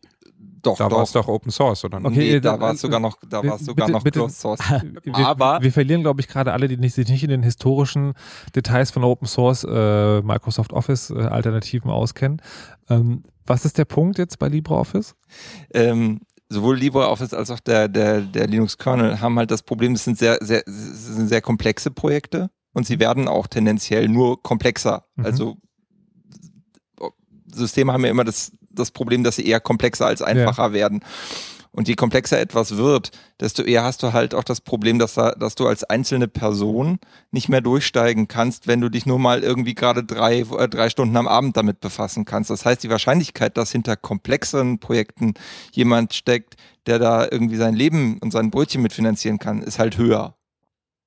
Aber äh, wer bezahlt das dann? Also wer bezahlt irgendwie die Linux-Kernel? Machen das dann die Firmen, die mit Linux-Servern arbeiten? Oder da hast du ja den Vorteil, der Kernel ist ja Schnittstelle zum Hardware. Das heißt, du hast schon mal die ganzen Hardwarehersteller, die einfach ein Interesse haben, Kraft der Marktmacht von, äh, von Linux, kann man ja mittlerweile wirklich so sagen, gerade bei Servern, aber halt auch im, im, im Embedded-Bereich beispielsweise.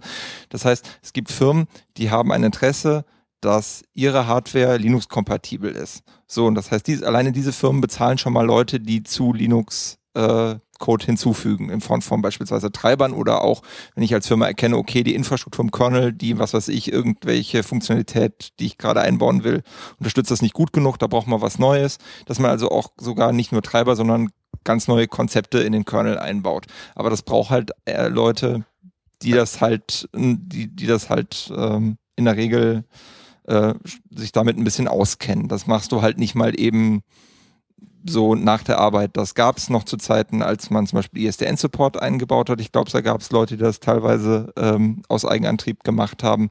Aber es wird schwierig irgendwann. Es wird einfach irgendwann schwierig, wenn du nicht irgendwie zum Beispiel einen Job in der Uni hast, der dir irgendwie oder im, im akademischen Bereich generell, der dir erlaubt, da ein bisschen Zeit rein zu investieren, ohne dass das jetzt dein Primärfokus ist, dann mag das gehen. Aber es wird schwierig, einfach aus Privatzeit ähm, beim das, da zu schöpfen.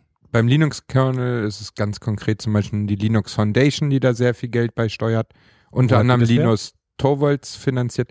Die Foundation setzt sich aus, ich glaube, 200 Unternehmen zusammen, wo namhafte mhm. Leute bei sind, wie eben Adobe ist da mit drin, Intel ist dabei.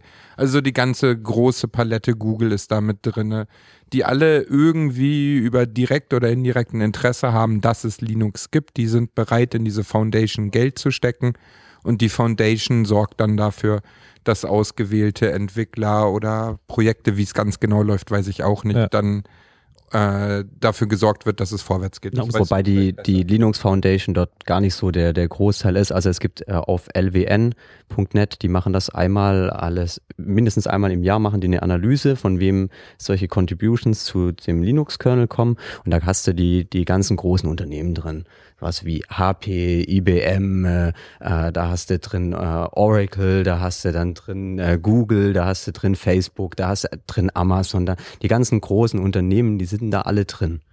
Und dann hast du auch noch ein paar, die kannst du nicht direkt zuordnen, weil das Entwickler sind, die bezahlt werden von einem von den Unternehmen und halt noch ihre Privatadresse zum Beispiel auch mit nutzen, weil die schon sehr, sehr lange Zeit Kernel-Entwickler mhm. sind und dann halt von dem Kunden mal ein Projekt annehmen oder von einem anderen Kunden ein Projekt annehmen. Aber beim Linux-Kernel ist, wie Daniel schon gesagt hatte, mittlerweile so, dass das so komplex ist und auch ähm, so ein wichtiger Bestandteil ist. Ich meine, müssen wir uns mal überlegen, wo der Linux-Kernel heute überall drin ist. Wenn wir dort äh, Probleme reinbekommen, dann haben wir auf einmal eine Vielzahl der Rechner auf, auf der Erde, funktioniert auf einmal nicht mehr mehr, wenn, wenn da Probleme reinkommen. Deswegen ist auch Hauptteil der Arbeit, die Linus Torvalds gerade macht, nicht mehr Programmieren, sondern der macht klassisches Projektmanagement. Der macht irgendwie die Patches angucken, die da reinkommen und dafür sorgen, dass äh, Codequalität gewahrt wird und äh, dass äh, die äh, Flicken da zusammenpassen. Okay, dann haben wir jetzt also eine Stunde lang geklärt, äh, was man bei Open Source Software finanzieren kann und muss und dass es eigentlich gar kein großes Problem ist, so was ihr bis jetzt erzählt habt. Da frage ich mich natürlich, war, wie ist denn das bei GNU-PG schiefgegangen? Also fast schiefgegangen. Wir klären das gleich. Wir hören vorher noch eine kleine Musik von Stony Browder Jr. Let the Jungle Grow.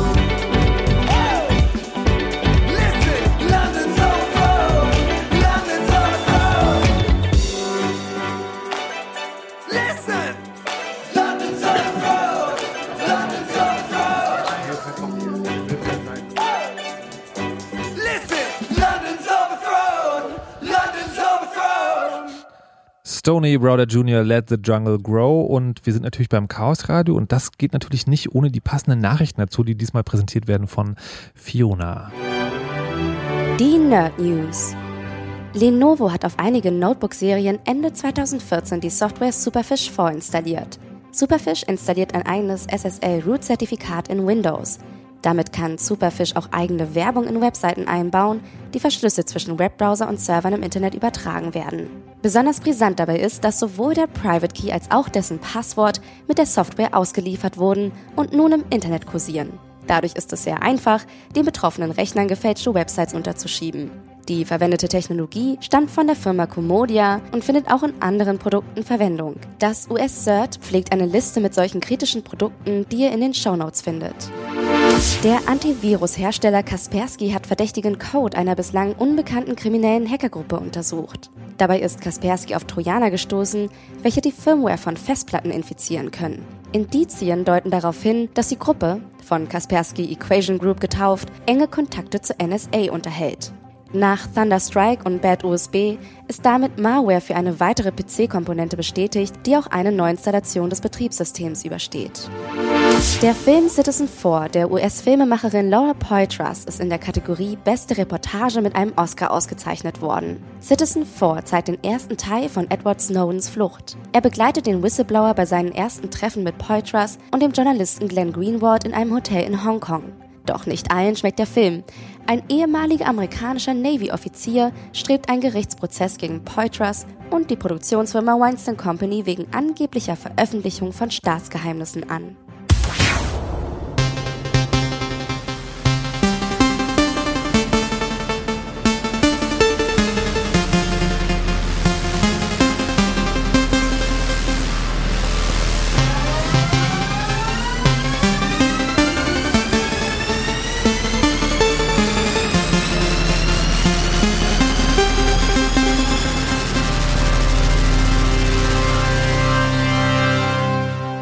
Ja, hallo und herzlich willkommen zurück zur zweiten Hälfte vom Chaos Radio 209, wo es um Open Source Finanzierung geht in der Marienstraße 11 im Chaos Computer Club Berlin, wo ihr gerne auch noch vorbeikommen könnt.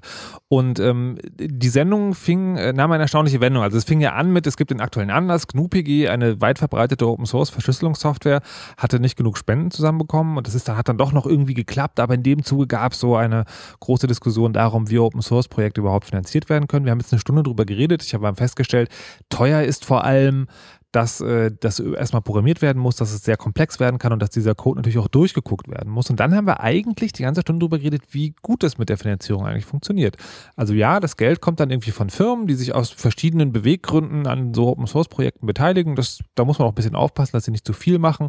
Aber letztendlich ist da irgendwie Geld da. Und da frage ich mich natürlich, wenn das alles funktioniert und auch wir gerade von zwei Leuten gehört haben, die also wirklich Jobs oder sich zumindest damit finanzieren, was den Lebensunterhalt angeht, indem sie Open Source Software programmieren, warum wie kam es denn zu diesem GNU-PG-Problem? Was war denn da los? Haben die da, gab es da nicht genug Interesse von den Firmen oder was ist da los? Also aus meiner Sicht äh, ist es so gewesen, dass erstmal, wir haben jetzt hier eine, über viele Sachen gesprochen, in denen mhm. das funktioniert. Ja. Auf der anderen Seite gibt es auch viele Unternehmen, die nehmen sich äh, freie Software, benutzen die und haben dafür nie irgendjemandem Geld gegeben, sondern die nutzen das einfach und das funktioniert. Ist ja auch ein gutes Recht. Jetzt erstmal. Das, das ist also ihr moralisch vielleicht nicht, aber rechtlich auf jeden Fall. Das ist auch moralisch erstmal okay. Mhm. Das Einzige, was eben die Schwierigkeit ist, ist, wenn, ähm, wenn jetzt dort ein Problem aufkommt, wer ist dann dafür verantwortlich? Also ich habe eine Infrastruktur mhm. und äh, jetzt ist es ja meistens nicht so, wenn ich jetzt ein großes Unternehmen habe, habe ich teilweise jetzt von den großen Internetanbietern, die haben ja auch sehr viele Daten dort. Ne? Und ähm, wenn die jetzt äh, dafür sorgen wollen, dass ihre Software eigentlich sicher ist und dass die Daten bei denen bleiben, dann sollten sie eigentlich gucken, dass sie in ihre Infrastruktur investieren. Mhm. Also schauen, dass da immer wieder jemand drüber guckt, ist das denn noch sicher oder gehen dann auf einmal Daten verloren? Und auf einmal sind meine ganzen Kundendaten von der Versicherung in der Öffentlichkeit. Und da ist es halt in der Vergangenheit jetzt sehr oft so gewesen, dass in solche Komponenten nicht investiert worden ist. Meiner Ansicht nach auch deswegen, weil äh, wenn dort was passiert, also wenn, wenn ich ein Sicherheitsproblem habe, dann tut das mir wirtschaftlich nicht besonders weh. Also warum sollte ich in was investieren, was mir nachher wirtschaftlich nicht weh tut? Können wir das eine Ecke oder also ja. ich, ich, ich versuche mal, ich versuche mal zu sagen, einem konkreten Beispiel, äh, einem, einem, konkreten ausgedachten Beispiel nachzu, ob ich dich richtig verstanden habe. Also eine Bank äh, hat Kunden und macht mhm. Online-Banking. Sie macht dieses Online-Banking mit Open Source Software, mhm. investiert aber nicht rein, weil die Open Source Software funktioniert halt so irgendwie, das passt schon. Dann gibt es ein Problem mit der Open Source Software, das möglicherweise daraus entstanden ist, weil niemand mehr da rein investiert. Und die Bank sagt dann, oh ja, Online-Banking schiefgegangen, das tut uns jetzt echt leid, liebe Kunden, aber das ist euer Problem. Ja, oder sie haben sogar noch mit dem Finger, wir haben ja hier ein konkretes Beispiel, auf OpenSSL-Entwickler gezeigt und haben gesagt, diese acht Entwickler, die haben es verbockt. Aber die Bank hat kein einziges Mal einen Cent an die Entwicklung, die Wartung äh, von dieser Software investiert. Mhm. Also jetzt du sprichst auf Heartbleed. Genau. An. Also Sicherheitslücke aus dem letzten Jahr, die das HTTPS, was wir manchmal in unseren Webbrowsern sehen, halt äh, kaputt gemacht hat, das kann man so einfach sagen. Und, und da, als, als das rauskam, ist festgestellt worden, dass es eine, eigentlich für, für die Verbreitung dieser Software sehr wenig Leute waren, die das Ganze entwickelt haben mhm. und dass fast keine von den großen Unternehmen, die diese Software in so einem sicherheitskritischen Bereich verwendet, Geld investiert hat, damit die Software auch weiter gewartet wird. Jetzt äh, könnte man bei, bei SSL sagen, naja gut, das ist tatsächlich so, ähm, das könnte man denen auch zum Vorwurf machen, zumindest den, den, moralischen, dass man sagt, wenn ihr das schon benutzt und auch ja eigentlich mit der Sicherheit werbt, die das äh, eurem Produkt verleiht, dann solltet ihr auch mal Geld rein investieren. Ähm, hat, sich das, hat sich das denn jetzt geändert, bevor wir weitergehen? Ist da seit diesem Fehler was passiert? Ja, also Heartbleed ist ja so ein bisschen der Anstoß von, von der ganzen Debatte gewesen. Wie mhm. finanziert man äh, sicherheitskritische freie Software? Mhm. Und da gab es dann auch ein paar Unternehmen, die sich zusammengetan haben und Geld in den Topf geworfen haben, gesagt haben, aus dem Topf wollen wir dann äh, Software wieder äh, finanzieren, dass da Audits gemacht werden, dass da Entwickler bezahlt werden, dass sie das weiter äh, entwickeln sollen. Das wollen wir aus dem Topf mitmachen. Das ist jetzt auch der Topf, aus dem auch ein Teil von der GNU-PG-Entwicklung weiter mit bezahlt werden soll. Das ist gemacht worden. Wobei, wenn man sich die Beträge dort anschaut und ähm, sieht, was für Unternehmen da sind und we oder welche Unternehmen da auch nicht drin sind und wie viel Geld Unternehmen oft äh, machen, die, die eigentlich auf unsere Daten aufpassen sollten, dann ist das Peanuts. Mhm. Von wem wir da gerade sprechen. Von daher, das ist ein Anstoß, der ein paar Unternehmen jetzt zum, dazu äh, gebracht hat, dass die Änderungen machen, dass die Geld investieren, aber es, es sind sehr wenig Unternehmen, die sich daran im Moment noch beteiligen.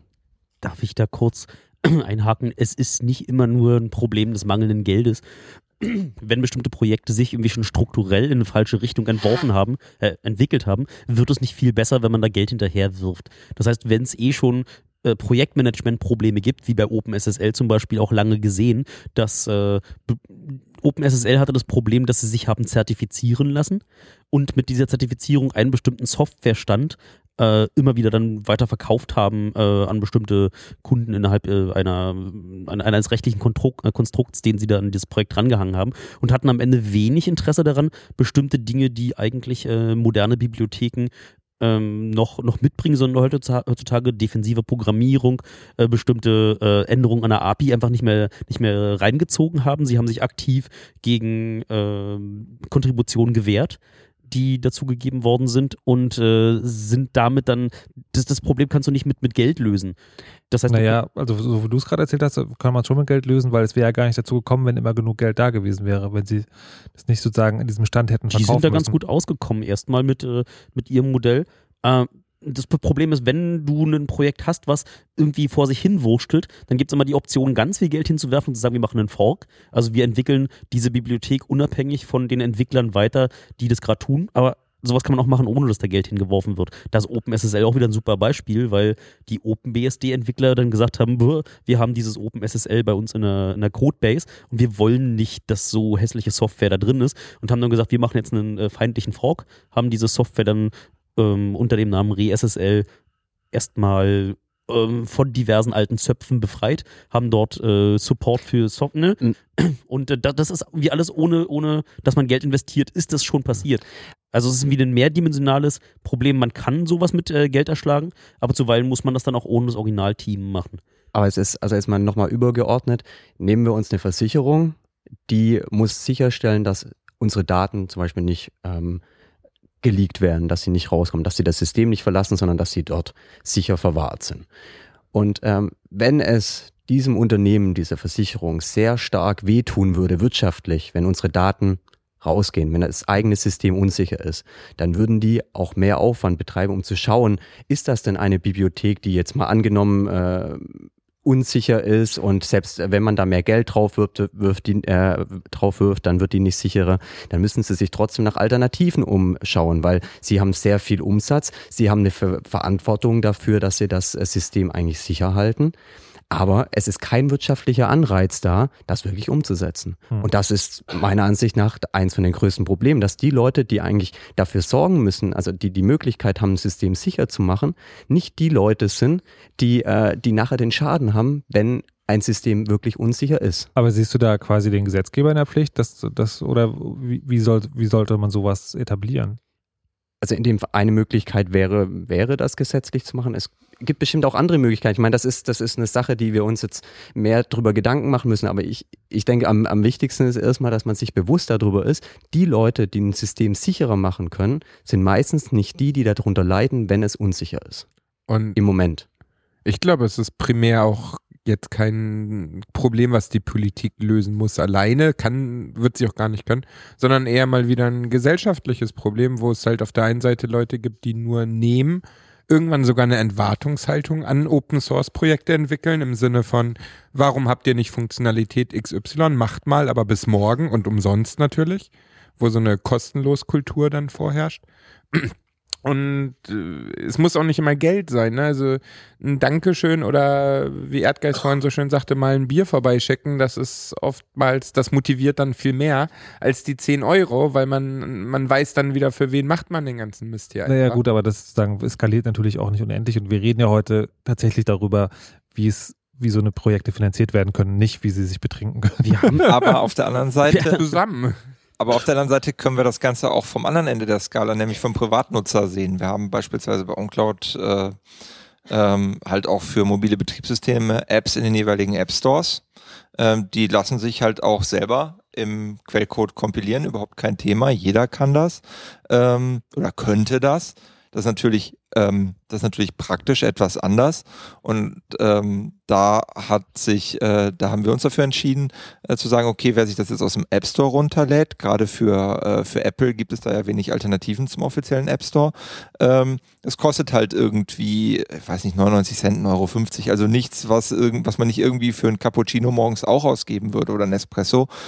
Und es kommen dann tatsächlich Leute zu uns und sagen, ja, aber ich, ich also warum muss ich da jetzt Geld für zahlen? Äh, äh, und unsere Argumentation ist dann immer, naja, wir brauchen auch jemanden, der diese Applikation weiterentwickelt und der möchte gerne auch irgendwie seinen Cappuccino kaufen. Hm. Und ähm, so schließt sich der Kreis und das trifft auf komplettes Unverständnis. Also das ist sowohl auf der oberen Ebene mit den Unternehmen, die sagen, naja, wir haben doch diese Bibliothek, die ist doch schön und warum sollten wir? Aber das trifft genauso gut den kleinen Privatanwender, der da wirklich eine sehr einfache, also die App Stores mögen ja verteufelt werden, wie sie wollen, aber es ist eine sehr einfache Art und Weise, einfach äh, demjenigen, der den Programm schreibt, eine, eine kleine Summe zukommen zu lassen. Und dann ist das halt auch wieder zu viel, weil könnte ja auch umsonst sein.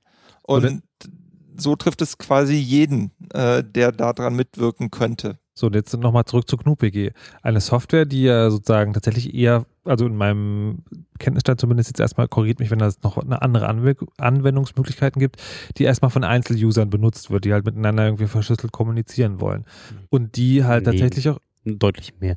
Also viel von dem äh, Z, äh, von, von dem Signieren von Software, die du automatisiert runterlädst, passiert über GNU-PG. Das heißt, wenn du von irgendeinem Entwickler Software runterlädst und vergleichen möchtest, ob das vom selben Typen digital signiert worden ist, wie als ich das erste Mal die Software installiert habe, ähm, Alle Linux-Distributionen äh, sichern ihre Updates und ihre Softwarepakete über GNU-PG ab. Das ist, läuft im Hintergrund, das kriegst also, du gar nicht mit. Dann das doch vielleicht nochmal kurz erklären. Also wenn man ein Update für ein Programm runterlädt, dann lädt man nicht nur einfach die Datei runter, sondern es wird im Hintergrund sozusagen eine verschlüsselte Datei runter oder eine signierte. Man, man kann das ganz gut vergleichen mit einer Blombe. Also wenn, wenn du eine Software bei dir auf, auf, dem, äh, auf dem Computer installieren willst, dann willst du die Software von dem Entwickler und nicht die von der NSA. Mhm. Und, mhm. ähm, und der Entwickler, der nimmt dann äh, mit, benutzt GNU-PG, um das Ganze zu signieren. Also wie wenn man jetzt so einen Kasten nimmt, dann macht man eine Blombe hin. Mhm. Und wenn das dann bei mir ankommt, das Paket, dann schaue ich mir das an und prüfe die Signatur und schaue, ist die Blombe noch zu oder hat die schon jemand aufgemacht und dadurch eventuell Änderungen an der Software gemacht. So, das heißt, es gibt also nicht nur die, die End-User, die ihre Mails verschlüsseln, sondern es gibt auch noch sozusagen Firmen, die ein Interesse haben. Woran ist das denn schiefgegangen mit der Finanzierung? Du sagst so schief gegangen mit der Finanzierung. Also erstmal ist natürlich dieser Zeitungsartikel auch ein wenig äh, sehr Tränendrüse und war, glaube ich, dem Werner Koch auch unangenehm im Nachhinein, dass äh, das so aufgebauscht worden ist. Äh, dieses, äh, dieses Crowdfunding, was er da ursprünglich angeleitet hat, lief ja schon eine Weile und war jetzt auch äh, nicht, nicht unbedingt so, dass er ganz dringend jetzt seinen Lebensunterhalt davon verdienen wollte. Er hat nur gemeint, wenn er jetzt hm. da noch mehr Zeit rein investieren also. Also das habe ich tatsächlich und Matthias sozusagen äh, schüttelt ja. auch nicht im Kopf. Also äh, vielleicht mal kurz die Historie von, ja. also ähm, Werner hat äh, damals noch, als das GNU-Projekt gestartet ist, gab es mal die Überlegung noch, also hat, äh, hat dem vom GNU-Projekt gemeint, wir brauchen noch so eine Verschlüsselungssoftware. Und äh, Werner hatte sich das angeguckt und hat gedacht, okay, das, das könnte ich machen. Und hat am Anfang das als Hobbyprojekt mit angefangen. Dann äh, ist das Ganze ein bisschen gewachsen und äh, er hat dann ein Unternehmen gegründet und hat damit Aufträge angenommen, um eben Änderungen zu machen, die andere Leute hatten, hatten Wünsche an die Software. Es kam dann auch später dazu noch, dass es, äh, dass manche von den Aufträgen, zum Beispiel gerade auch hier von deutschen äh, Ministerien mitkamen. Da kam was vom Wirtschaftsministerium, die hatten eine Zeit ähm, bestimmte Wünsche an GNU-PG. Es gab auch eine, also eine Portierung von GNU-PG, dass das auch auf Windows funktioniert. Und da gab es Aufträge für. Da gab es Geld und Werner hat damit dran gearbeitet. Andere Unternehmen haben da auch mit dran gearbeitet. Das war auch jetzt nicht eine Sache, dass äh, nur G10-Code, dass das Unternehmen von Werner an, an GNU-PG entwickelt hat, sondern da waren andere mit, mit drin und haben so Aufträge mit angenommen. Und äh, Jetzt ist es so gewesen, dass äh, eben das, was wir vorher mit besprochen hatten, wenn jetzt immer mehr Interessen kommen, ähm, dann wird sowas komplexer. Ne? Da ist jetzt äh, ein, äh, ein Ministerium sagt, wir hätten das gern auf Windows, das andere sagt, aber wir wollen, dass das mit der und der Software mit funktioniert, wir hätten auch die Funktionalität gerne drin und dann ist das Ganze komplexer geworden. Und ähm, wenn man so Funktionen schreibt, dann hat man meistens nicht die Zeit, auch die Wartung zu machen. Jetzt äh, ein anderes Problem, was man teilweise bei, bei so äh, freien Softwareprogrammierung hat oder generell bei, bei Softwareentwicklung hat, ist, Leute, die gut Software schreiben, gute Hacker, sind nicht immer gute Marketingleute, sind nicht immer gute Geschäftsleute. Das heißt, die hacken gerne und lösen gerne ein technisches Problem. Jetzt hat der Werner äh, oft, äh, wenn er äh, hat, hat äh, geschaut, dass er GNU-PG-Entwicklung weitermacht und äh, nicht jetzt jemand dafür bezahlt, dass der jetzt äh, tolle Werbebroschüren macht, das den Leuten gibt, damit die wieder Geld geben, damit man weiter finanzieren kann. Und da ist eben auch viel Idealismus drin, dass man, man braucht Verschlüsselungssoftware und ich entwickle daran. Jetzt gab es eben dann das Problem, dass nicht mehr neue Aufträge reingekommen sind in dem Umfang, dass man das weiter ähm, mehrere Leute davon bezahlen kann. Also eine Zeit lang, als es die Aufträge gab, war G10-Code, da gab es dann noch einen zweiten Entwickler zum Beispiel, der dafür bezahlt worden ist. Oder auch andere Unternehmen, die damit gemacht hatten. Und als es dann weggebrochen ist, die Projekte, gab es keine neuen Projekte. Und nur so ein paar kleinere Sachen, mit denen man sich über Wasser gehalten hat. Und dann war halt Werner irgendwann in der Situation, mache ich so weiter? Mit dem Einkommen kann ich damit eine Familie finanzieren. Jetzt hatte ich musste jetzt schon einen Entwickler entlassen. Ähm, wie mache ich weiter? Und äh, eine Überlegung war eben, kann man das vielleicht durch Spenden mitmachen? Äh, die Jahre davor war das so 5000 Euro im Jahr, kamen zusammen durch GNU-PG-Spenden. Dann gab es eine äh, Crowdfunding-Kampagne, da kamen dann, äh, waren 35.000 Euro, glaube ich. Da kam das Problem mit dazu, dass Crowdfunding, da kommen nicht 35.000 Euro bei Werner Koch für die GNU-PG-Entwicklung an sondern da geht äh, die Plattformgebühr weg für die Crowdfunding-Plattform, da geht äh, Steuer ab und äh, wenn das dann weg ist, dann, dann hast du teilweise noch die Hälfte davon. Und für 15.000 Euro, wie lange kannst du da entwickeln? Also kannst du nicht ein Jahresgehalt von einem Entwickler bezahlen oder wäre ein sehr schlecht. Soll vorkommen. Soll vorkommen, sollte aber nicht vorkommen.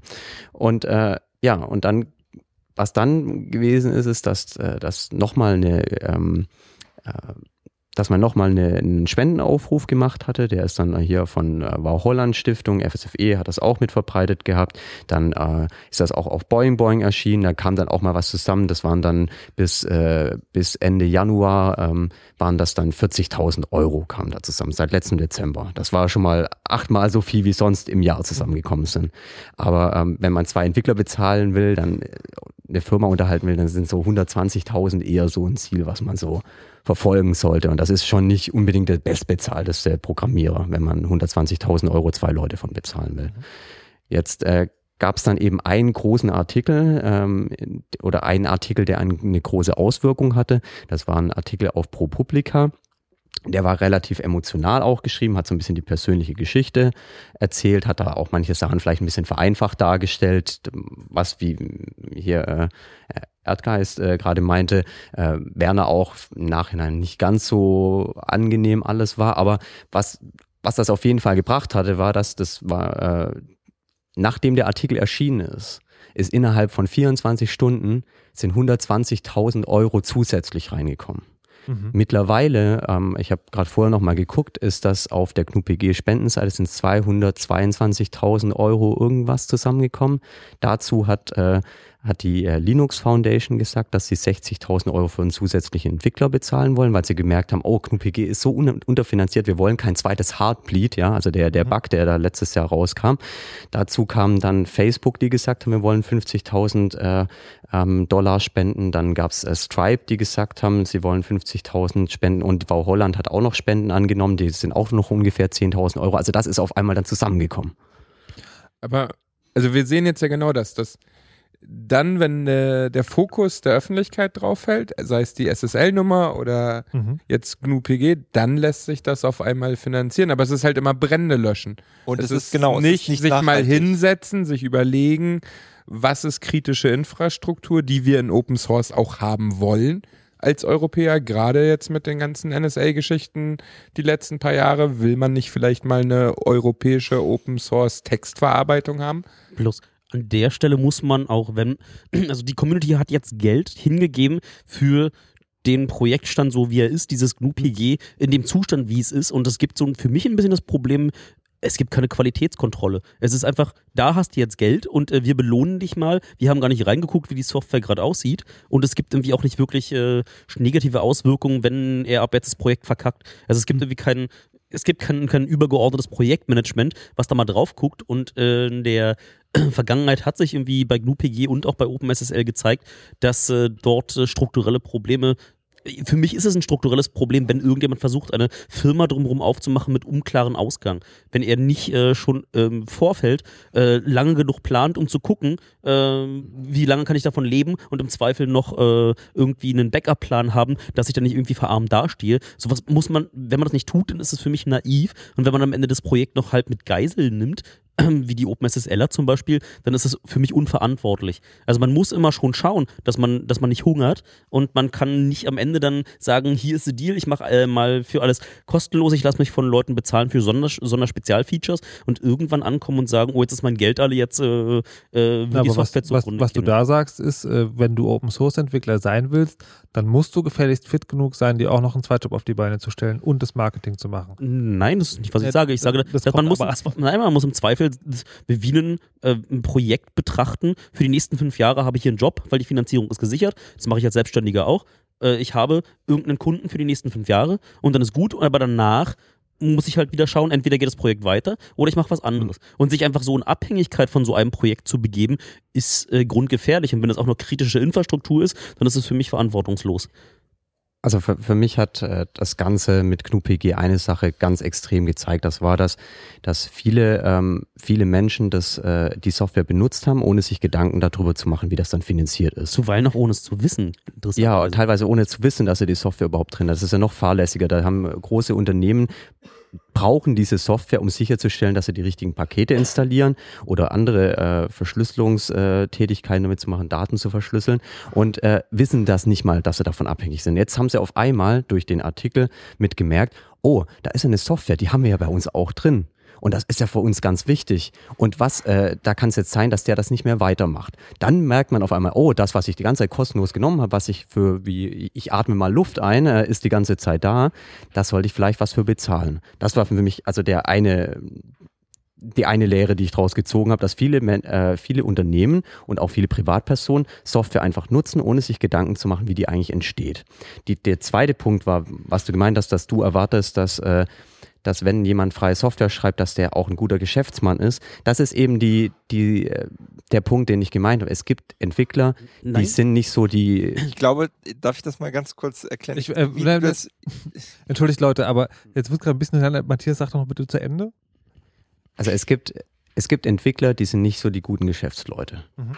Das sind Leute, die wollen einfach gute Software schreiben. Jetzt ist es aber so, dass es halt oft nicht so funktioniert, weil teilweise, wenn ich extrem gutes Marketing habe, aber eine schlechte Software, dann verdiene ich teilweise mehr Geld, wie wenn ich gute Software schreibe, aber kein Marketing mache. Mhm. Und das sind ja nicht die einzigen Achsen. Du hast ja irgendwie ja. Projektmanagement, du hast irgendwie viele andere Dinge, die dann noch mit reinspielen, die du als einfacher in meinem Keller Entwickler halt irgendwie auch dann grundsätzlich falsch machst. Und ich denke eher, dass wenn so eine Foundation Geld einsammelt, dann sollte sie genauso wie sie Programmierer dahin stellt, Leute mit Projektmanagement-Erfahrung einfach auch mitbezahlen. Sagen, dieses Projekt braucht da offensichtlich Hilfe, struktureller Natur und ich muss am Ende auch den Daumen drauf haben, wenn ich einen Programmierer bezahle, dass ich dem am Ende auch sagen kann, nee, so geht es nicht und im Zweifel bist du gefeuert. Und genau diese Keule muss man auch haben und nicht einfach un ungesehen Geld dahinterher werfen. Und das ist, glaube ich, der unterschätzte Faktor, dass einfach nur ungesehen Spenden einsammeln und sagen, okay, hier nimm mal, macht die Software nicht besser, sondern man muss dann auch in dem Moment, wo die Community Geld einsammelt und in die Richtung Projekt wirft, dafür sorgen, dass dieses Geld verantwortungsbewusst eingesetzt wird. Also dann habe ich jetzt nachdem es nach einer Stunde Sendung ganz gut aussah, sieht es nach anderthalb Stunden Sendung wieder ganz bitter aus, nämlich ähm, entweder es kommt nur das Geld von großen Firmen oder es kommt äh, von der Community, aber es ist dann irgendwie auch nicht richtig. Wir werden die letzte halbe Stunde dann gleich mal nutzen, um äh, vielleicht ein, zumindest potenziell tragfähiges Modell für Open Source Software Finanzierung zu entwerfen. Vorher noch eine kleine Musik, die auch äh, eingesandt wurde aufgrund des Wunsches, eine neue Opener Musik fürs Chaos Radio vielleicht zu haben. Die kommt von Tobias Sensing und er hat hier keinen Namen gegeben, aber wir hören mal kurz rein.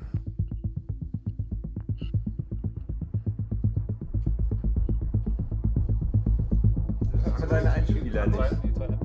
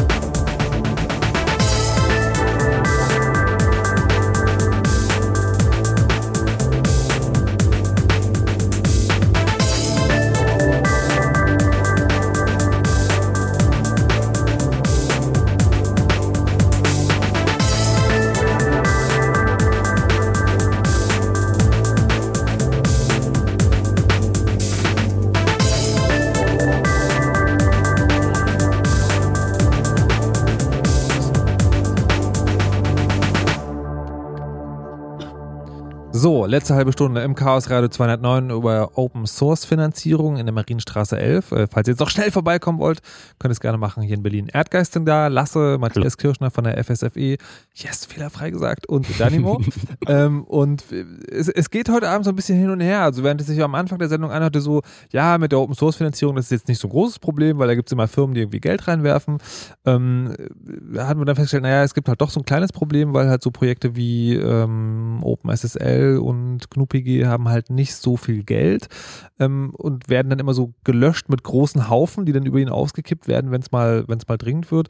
Aber dann äh, ist auch das nicht ganz unproblematisch, meint der Erdgeist zumindest dann, äh, weil die, äh, weil dann sagen große Batzen Geld irgendwo hingeworfen werden, wo man dann gar nicht mehr so genau weiß, ist das denn, hat das alles seine Richtigkeit was braucht es denn in Zukunft? Vielleicht schaffen wir das in einer halben Stunde nochmal eben die Welt zu retten, äh, um Open Source Software nicht nur nachhaltig zu finanzieren, sondern dann auch dafür zu sorgen, dass diese Finanzierung sinnvoll angewendet wird. Eine Art Zwischeninstanz eigentlich. Sowas wie die Free Software Foundation, dass man lieber der, der das Geld zum Beispiel jetzt gibt und die dann dafür gerade stehen, dass so etwas wie eine sichere E-Mail-Verschlüsselung entwickelt wird. Ob sie das Geld dann an GNU-PG zum Schluss geben und es dort entwickelt wird, das ist ja, steht ja auf einer ganz anderen Karte. Es muss ja nicht Projekt, einfach es nicht projektgebunden wegzugeben, sondern wirklich eher eine Agenda haben, was wollen wir als Open Source Software vorliegen haben. Und dann ist so etwas wie die Open Source Foundation dazu da, dass das nach und nach schrittweise umgesetzt wird. Eigentlich wäre auch sowas nochmal eine Idee für einen Staat, dass der dahergeht und sagt, wir meinen das jetzt mal ernst, wir gucken, welche Komponenten sind denn gerade kritisch, äh, was können wir machen, was kostet uns das? Und dann kann man irgendwie auch so ein bisschen äh, kompetitiv äh, vielleicht mal ausschreiben, sagen, ey, schickt mal ein paar Lösungen ein, Grundvoraussetzungen sind, ihr werdet bezahlt, aber danach ist es irgendwie Open Source, äh, irgendwie unter einer Lizenz, die wir ansagen und darf jeder benutzen. Und ähm, die, äh, derjenige, der irgendwie das tollste Stück Software in einem unabhängigen Audit von vielleicht noch anderen Leuten, die sich da bewerben, äh, gewinnt, der bekommt noch einen Bonus dazu und den nächsten Auftrag auch noch. Und die Hintertür gibt es umsonst dazu. Ich wollte gerade sagen, also so einen Start jetzt so sicherheitskritische Software entwickeln zu lassen, ich bin mir nicht ganz Nicht sicher. den Start entwickeln lassen. Du kannst einfach einen Auftrag geben, dass irgendwie unterschiedliche Buden das machen. Und dann, es, es gibt da Mittel und Wege, äh, dort einfach äh, wenig Geld, es reicht dann wenig Geld ähm, für abgeschlossene Projekte, die vorher klar definiert werden. Äh, und wenn es Open Source ist, kann natürlich jeder irgendwie reingucken. Wie willst du das äh, hinter ja, okay, reintun? Also das, da, darüber möchte ich dann gleich mhm. nochmal sagen, vielleicht äh, in zehn Minuten nochmal sprechen, nämlich dieses, da muss man mal reingucken, das muss halt auch jemand machen. Das ist ja nochmal ein zweites Problem. Aber gibt es noch andere mhm. Vorschläge zur nachhaltigen Finanzierung?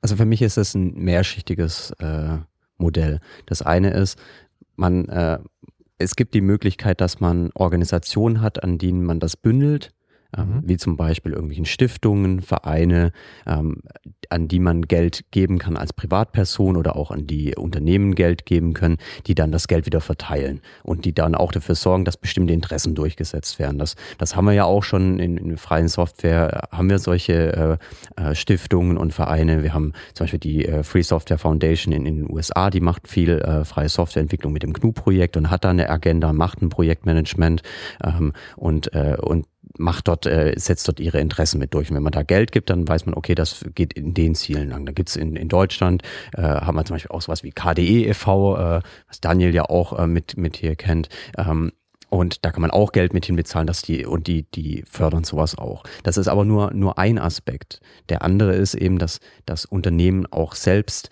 ähm, wenn sie bestimmte Interessen haben, dafür bezahlen müssen, dass diese Software mitentwickelt wird.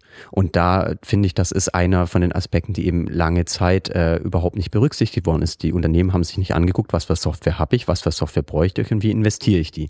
Wir haben die nächste, äh, die nächste Schicht, das ist der, der Staat.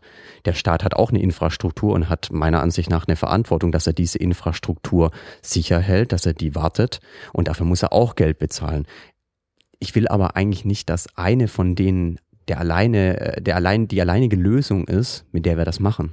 Ich will nicht, dass es nur Unternehmen sind. Ich will nicht, dass es nur Stiftungen und andere Non-Profits sind. Ich will nicht, dass es nur der Staat ist. Ich will, dass alle Leute gemeinsam das lösen, weil das ist unsere Infrastruktur, an der wir gemeinsam entwickeln müssen. Nein, oder auch gegeneinander. Auch ja. gesunde Konkurrenz einfach fördern. Genau, genau. Und deswegen fände ich auch so Vorschläge wie, also mich ehrt das, wenn, wenn jemand sagt, die FSFE soll das machen und wir wollen der FSFE Geld geben und spenden und die soll das dann machen, aber das ist eigentlich eine, eine Aufgabe, die ich gar nicht haben will als FSFE. Das ist was, ich will nicht entscheiden, was ist denn jetzt gerade das Wichtigste in freier Software. Ich will, dass, dass mehrere Leute das entscheiden, dass, dass äh, Privatleute sagen, ach, das ist ein nettes Projekt, denen gebe ich Geld, da will ich mal schauen, was da passiert, da investiere ich mal was rein. Und äh, bei manchen Projekten ist das ja auch im, für, für Privatsoftware, da sind das eben die fünf Euro für die App, die auch mal mitentscheiden, ob eine Software weiterentwickelt wird oder nicht, wenn das äh, entsprechend Leute machen.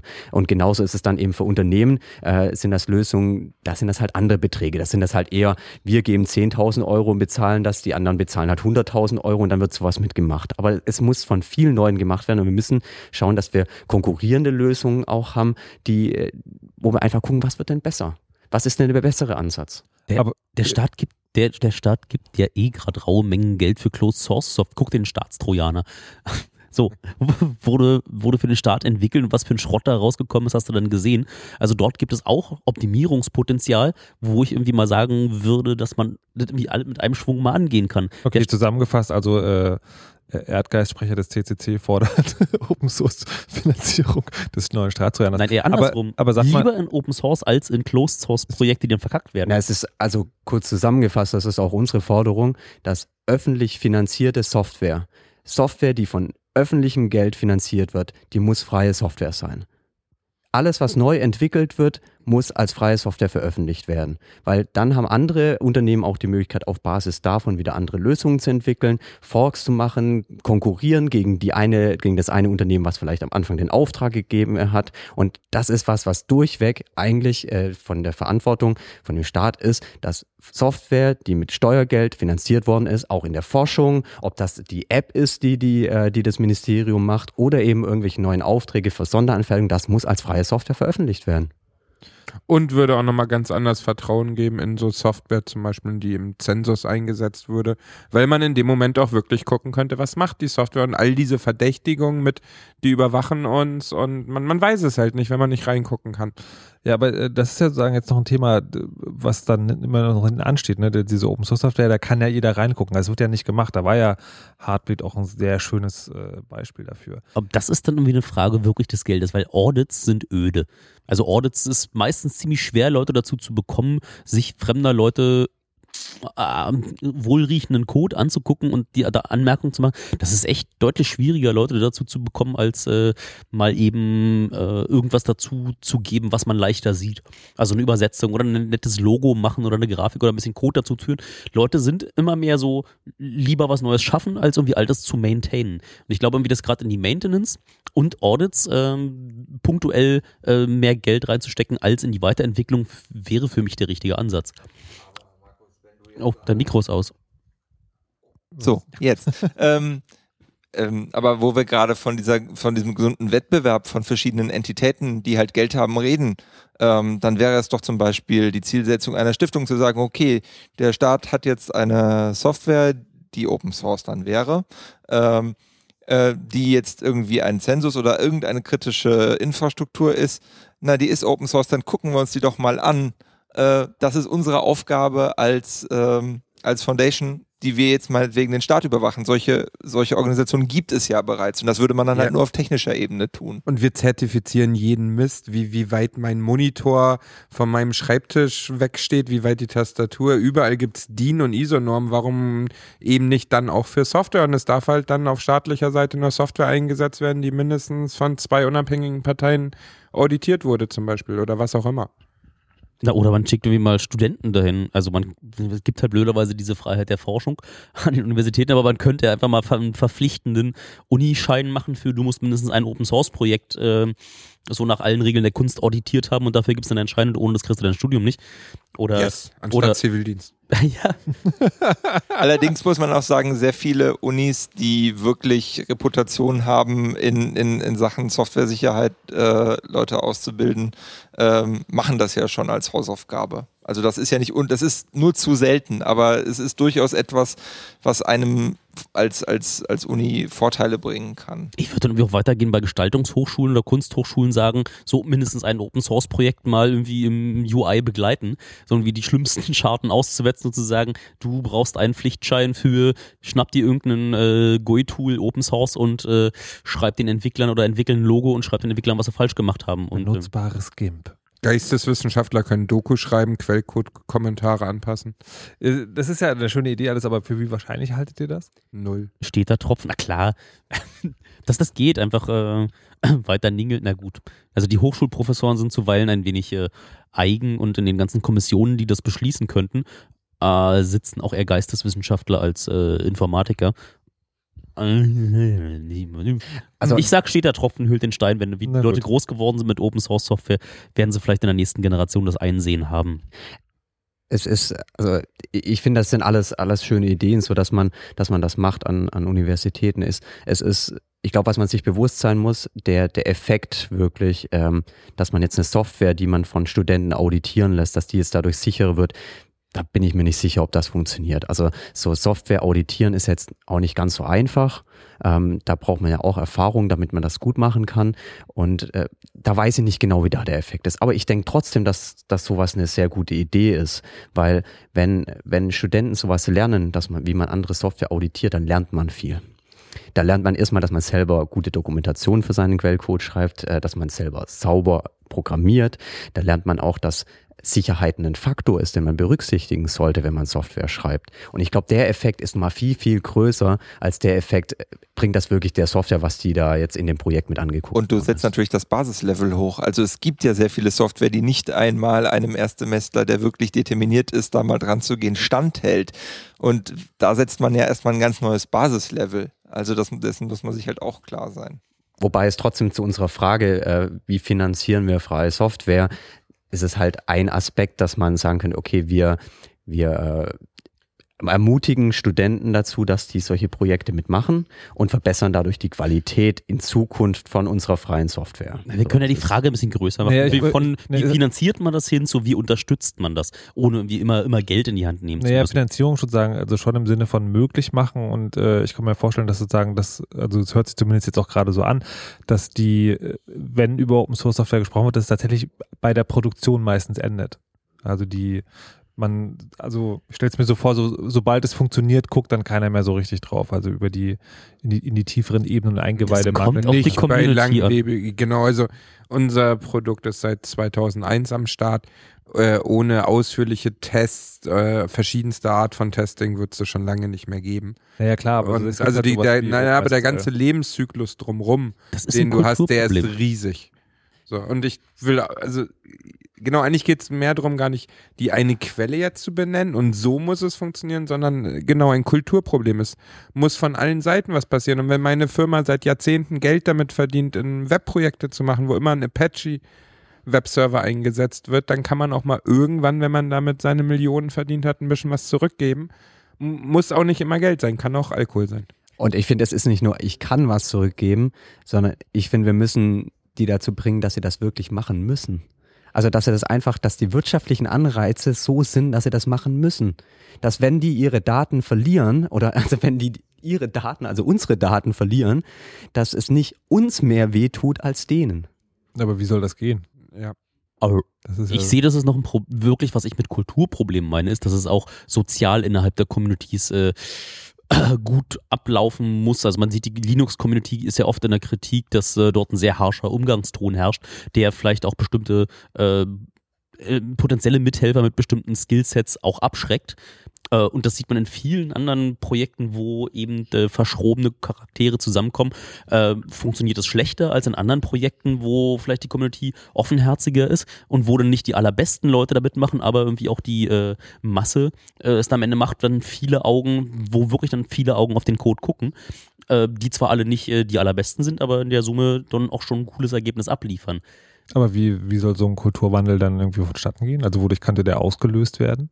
Indem man das vorlebt, wie coole Communities funktionieren. Es ist natürlich auch mal entspannter in schönen Communities, sich zu treffen, zum Bier irgendwo zu einer Konferenz zusammenzukommen, irgendwie gemeinsame Interessen auch zu verfolgen, als irgendwie ständig äh, äh, in Kleinkriegen gegen anderen Programmierern seine äh, Lieblingsideen äh, zu, zu beschützen vor Veränderungen.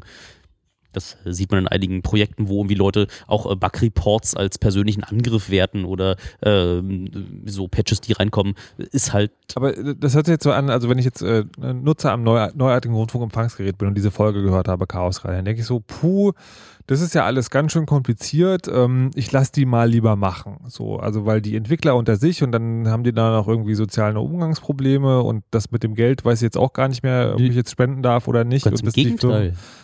Es gibt viele Communities, in denen das funktioniert und es gibt einige ausgewählte, die dann immer platzen, weil es nicht funktioniert.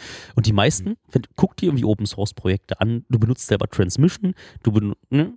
So ein BitTorrent-Programm oder du benutzt ein Java-Programm, so Adium, was von vielen Freiwilligen mitgepflegt wird, die dann auch einfach, einer setzt sich hin, macht eine Übersetzung ins Koreanische, so hat er einen Abend äh, für Arbeit und dann ist, dann ist seine Kontribution, äh, wird reingenommen und äh, er ist froh, dass er da mithelfen konnte. Und das funktioniert immer im Kleinen und wenn die Community toll ist und. War nicht der Punkt, den ich machen wollte, sondern der Punkt, den ich machen wollte, ist, dass ich sozusagen als jemand, der überhaupt gar nichts mit diesem ganzen Ding zu tun hat, also nichts, ich bin wirklich nur Benutzer, was kann ich jetzt tun? Also ich hatte nach dieser Sendung den Eindruck, ich äh, darf eigentlich jetzt nichts anfassen, weil egal was ich mache, ist es falsch. Nee, genau andersrum. Du, äh, Geld ist immer gut. so, ohne ich jetzt aber Frage. zum Beispiel nicht mehr an wen. Na, Free Software Foundation, haben, wir haben gerade einige Sachen genannt. Hat er gerade gesagt, er will nicht. Manchmal ja, nee, so, so war das vorhin von, das war missverständlich vielleicht. Ich meinte das vorhin auf den ganz konkreten Fall GNU PG und mhm. jetzt nicht alle Open Source Entwicklung der Welt wird über die Free Software Foundation, sondern eher, dass die Free Software Foundation eine Patenschaft für ein Projekt übernehmen mhm. könnte, zum Beispiel. Aber genauso hilft es eben weiter, mal ähm, dir fällt ein Rechtschreibfehler auf der Homepage auf. Wir freuen uns, wenn wir einen Bug bekommen oder wenn uns jemand darauf aufmerksam macht, da ist ein Rechtschreibfehler, das kann man im Englischen nicht so sagen. Oder er übersetzt uns unsere Webseite ins Hebräische äh, ich glaube, da kann man eher, man muss kein Programmierer sein, um in Open Source Projekten zu helfen. So, weil da gibt es an allen Ecken und Enden Arbeit. Also es gibt auf jeden Fall, die, die meisten freien Softwareprojekte freuen sich, wenn Leute mitmachen wollen.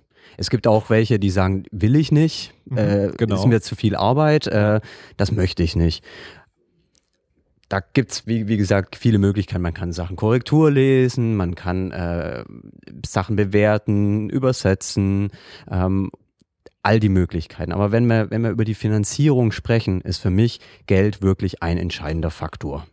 Das ist ein entscheidender Faktor, der dazu mit beiträgt, dass Software, die für uns entwickelt wird, nicht in der Freizeit entwickelt wird, sondern dass die professionell in dem Hauptberuf mitentwickelt wird. Und manche Software, die wir brauchen, die ist so komplex, die können wir nicht abends mal kurz zwei Stunden entwickeln. Mhm. Sondern das ist was, da müssen wir langfristig dran arbeiten.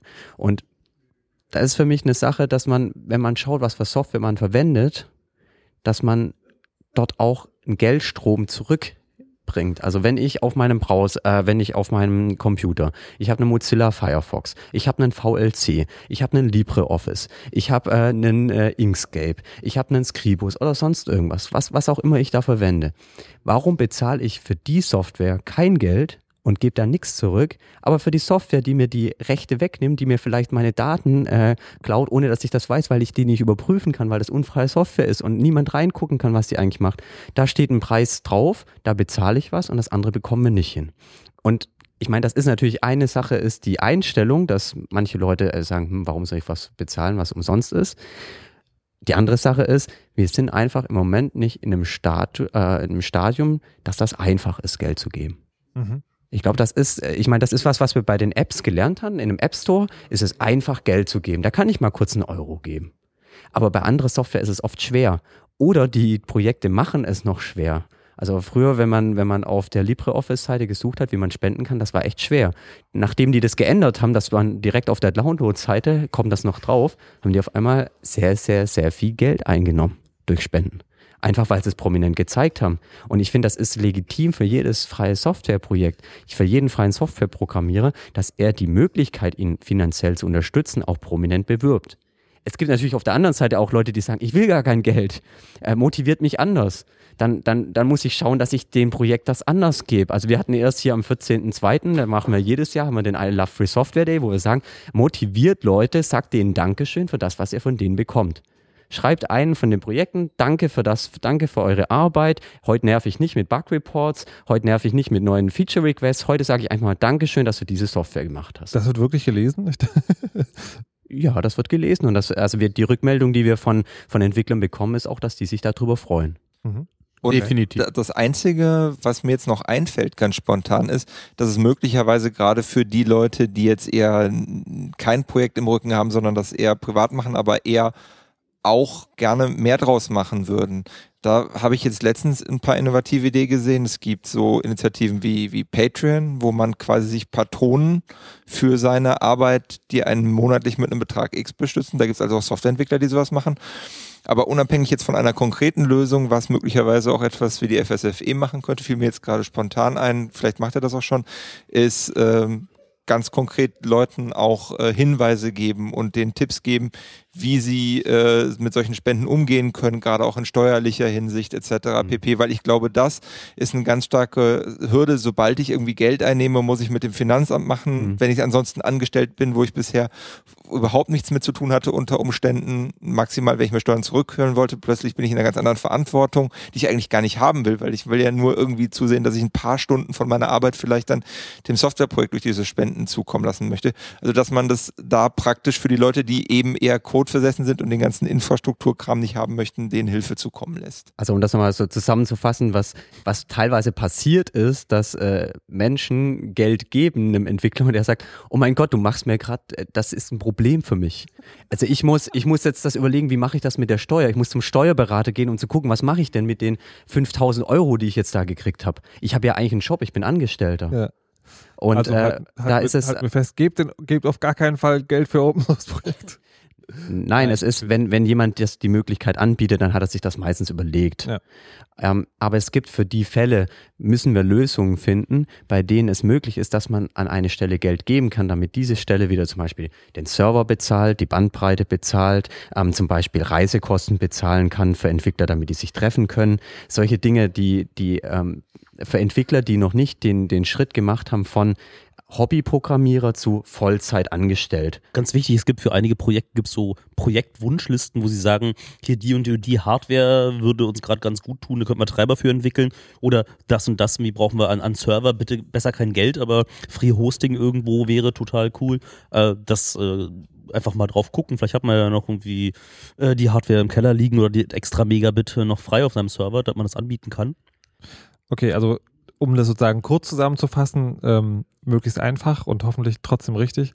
Äh, wer auch immer Open Source Software benutzt, äh, sich einfach mal Gedanken drum machen, wer das, was dahinter steckt. Also sich vielleicht mal die Credits durchlesen, auf die Webseite gehen und gucken, was man den Leuten Gutes tun kann. Das sozusagen, also habe ich jetzt gerade den Eindruck, ist für den normalen User zumindest etwas mhm. Kleines, was er machen kann, was aber für den Entwickler schon viel wert ist. Und die großen finanziellen Probleme, das ist eigentlich eher so was, was in der Community und auch innerhalb der Firmen geklärt wird. Also was eher tatsächlich ein politisches Anliegen auch ist. Von der Größe her gesehen zumindest. Also ja, das ist auf jeden Fall auch eine, eine, Hausaufgabe, die wir jetzt mitbekommen haben, dass wir uns überlegen müssen, wie können wir langfristig Finanzierung für freie Software auf die Beine stellen. Und auch die Projekte selber. Wir hatten ganz oft das Problem, die Unis zum Beispiel wollten uns gerne Geld geben.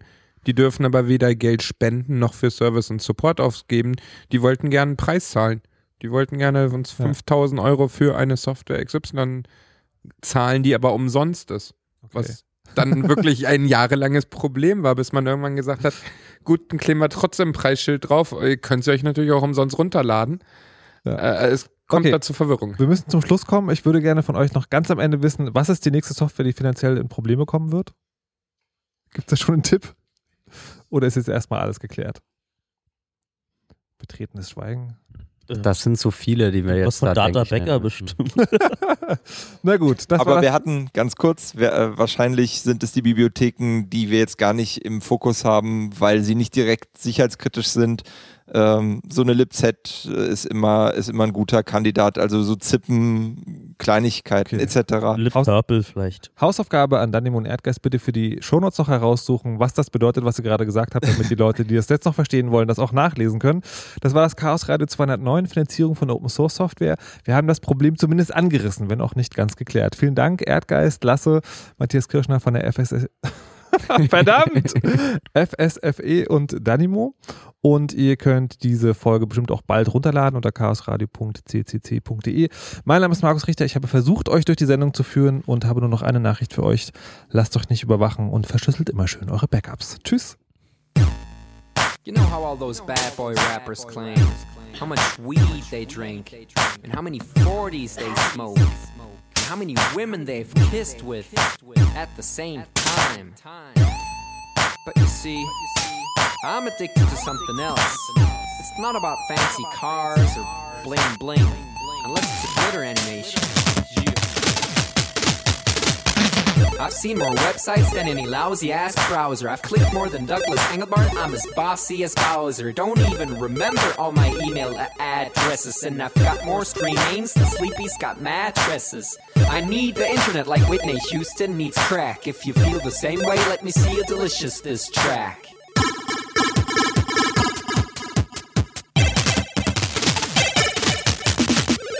Spent more time online than Tim Berners-Lee. When I go to a club, it's mostly a surf club, you see. I've cal paid more money than you've got pictures on Flickr. They call me the Uber YouTuber, MySpace clicker. I love amateur homepages and dirt style design. The interweb's a ghetto full of gustatory crime. Cross your fingers, make your hand look like a W and holla website.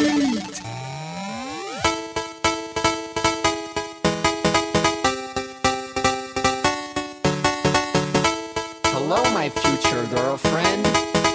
This is what I sound like. Uh, orders ending, upping it up. Check your birthday, keep on fucking it up. What? All my bitches up in the club. Let me see you shaking it, don't stop. Rub it down, bounce around, wiggle every pound. Get it to the hyper ground. Everybody dance, jump if you like it, this sound. Feel the bass drop, hear the beat pop. What you gon' do?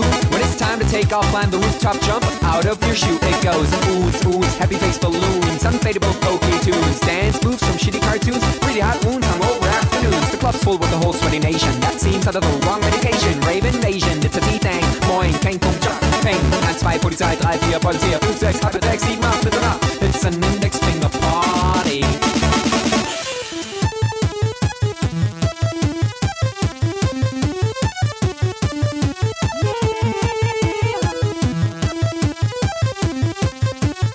Yeah. Come on, our users holla website.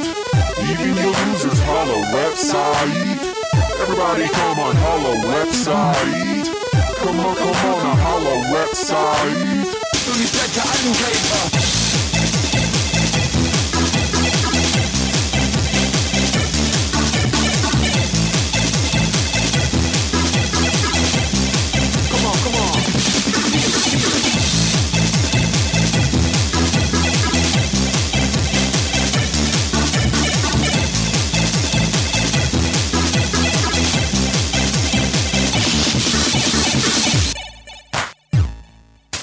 Forget I'm in your extended network. Biatch. Expo 2000. Blah.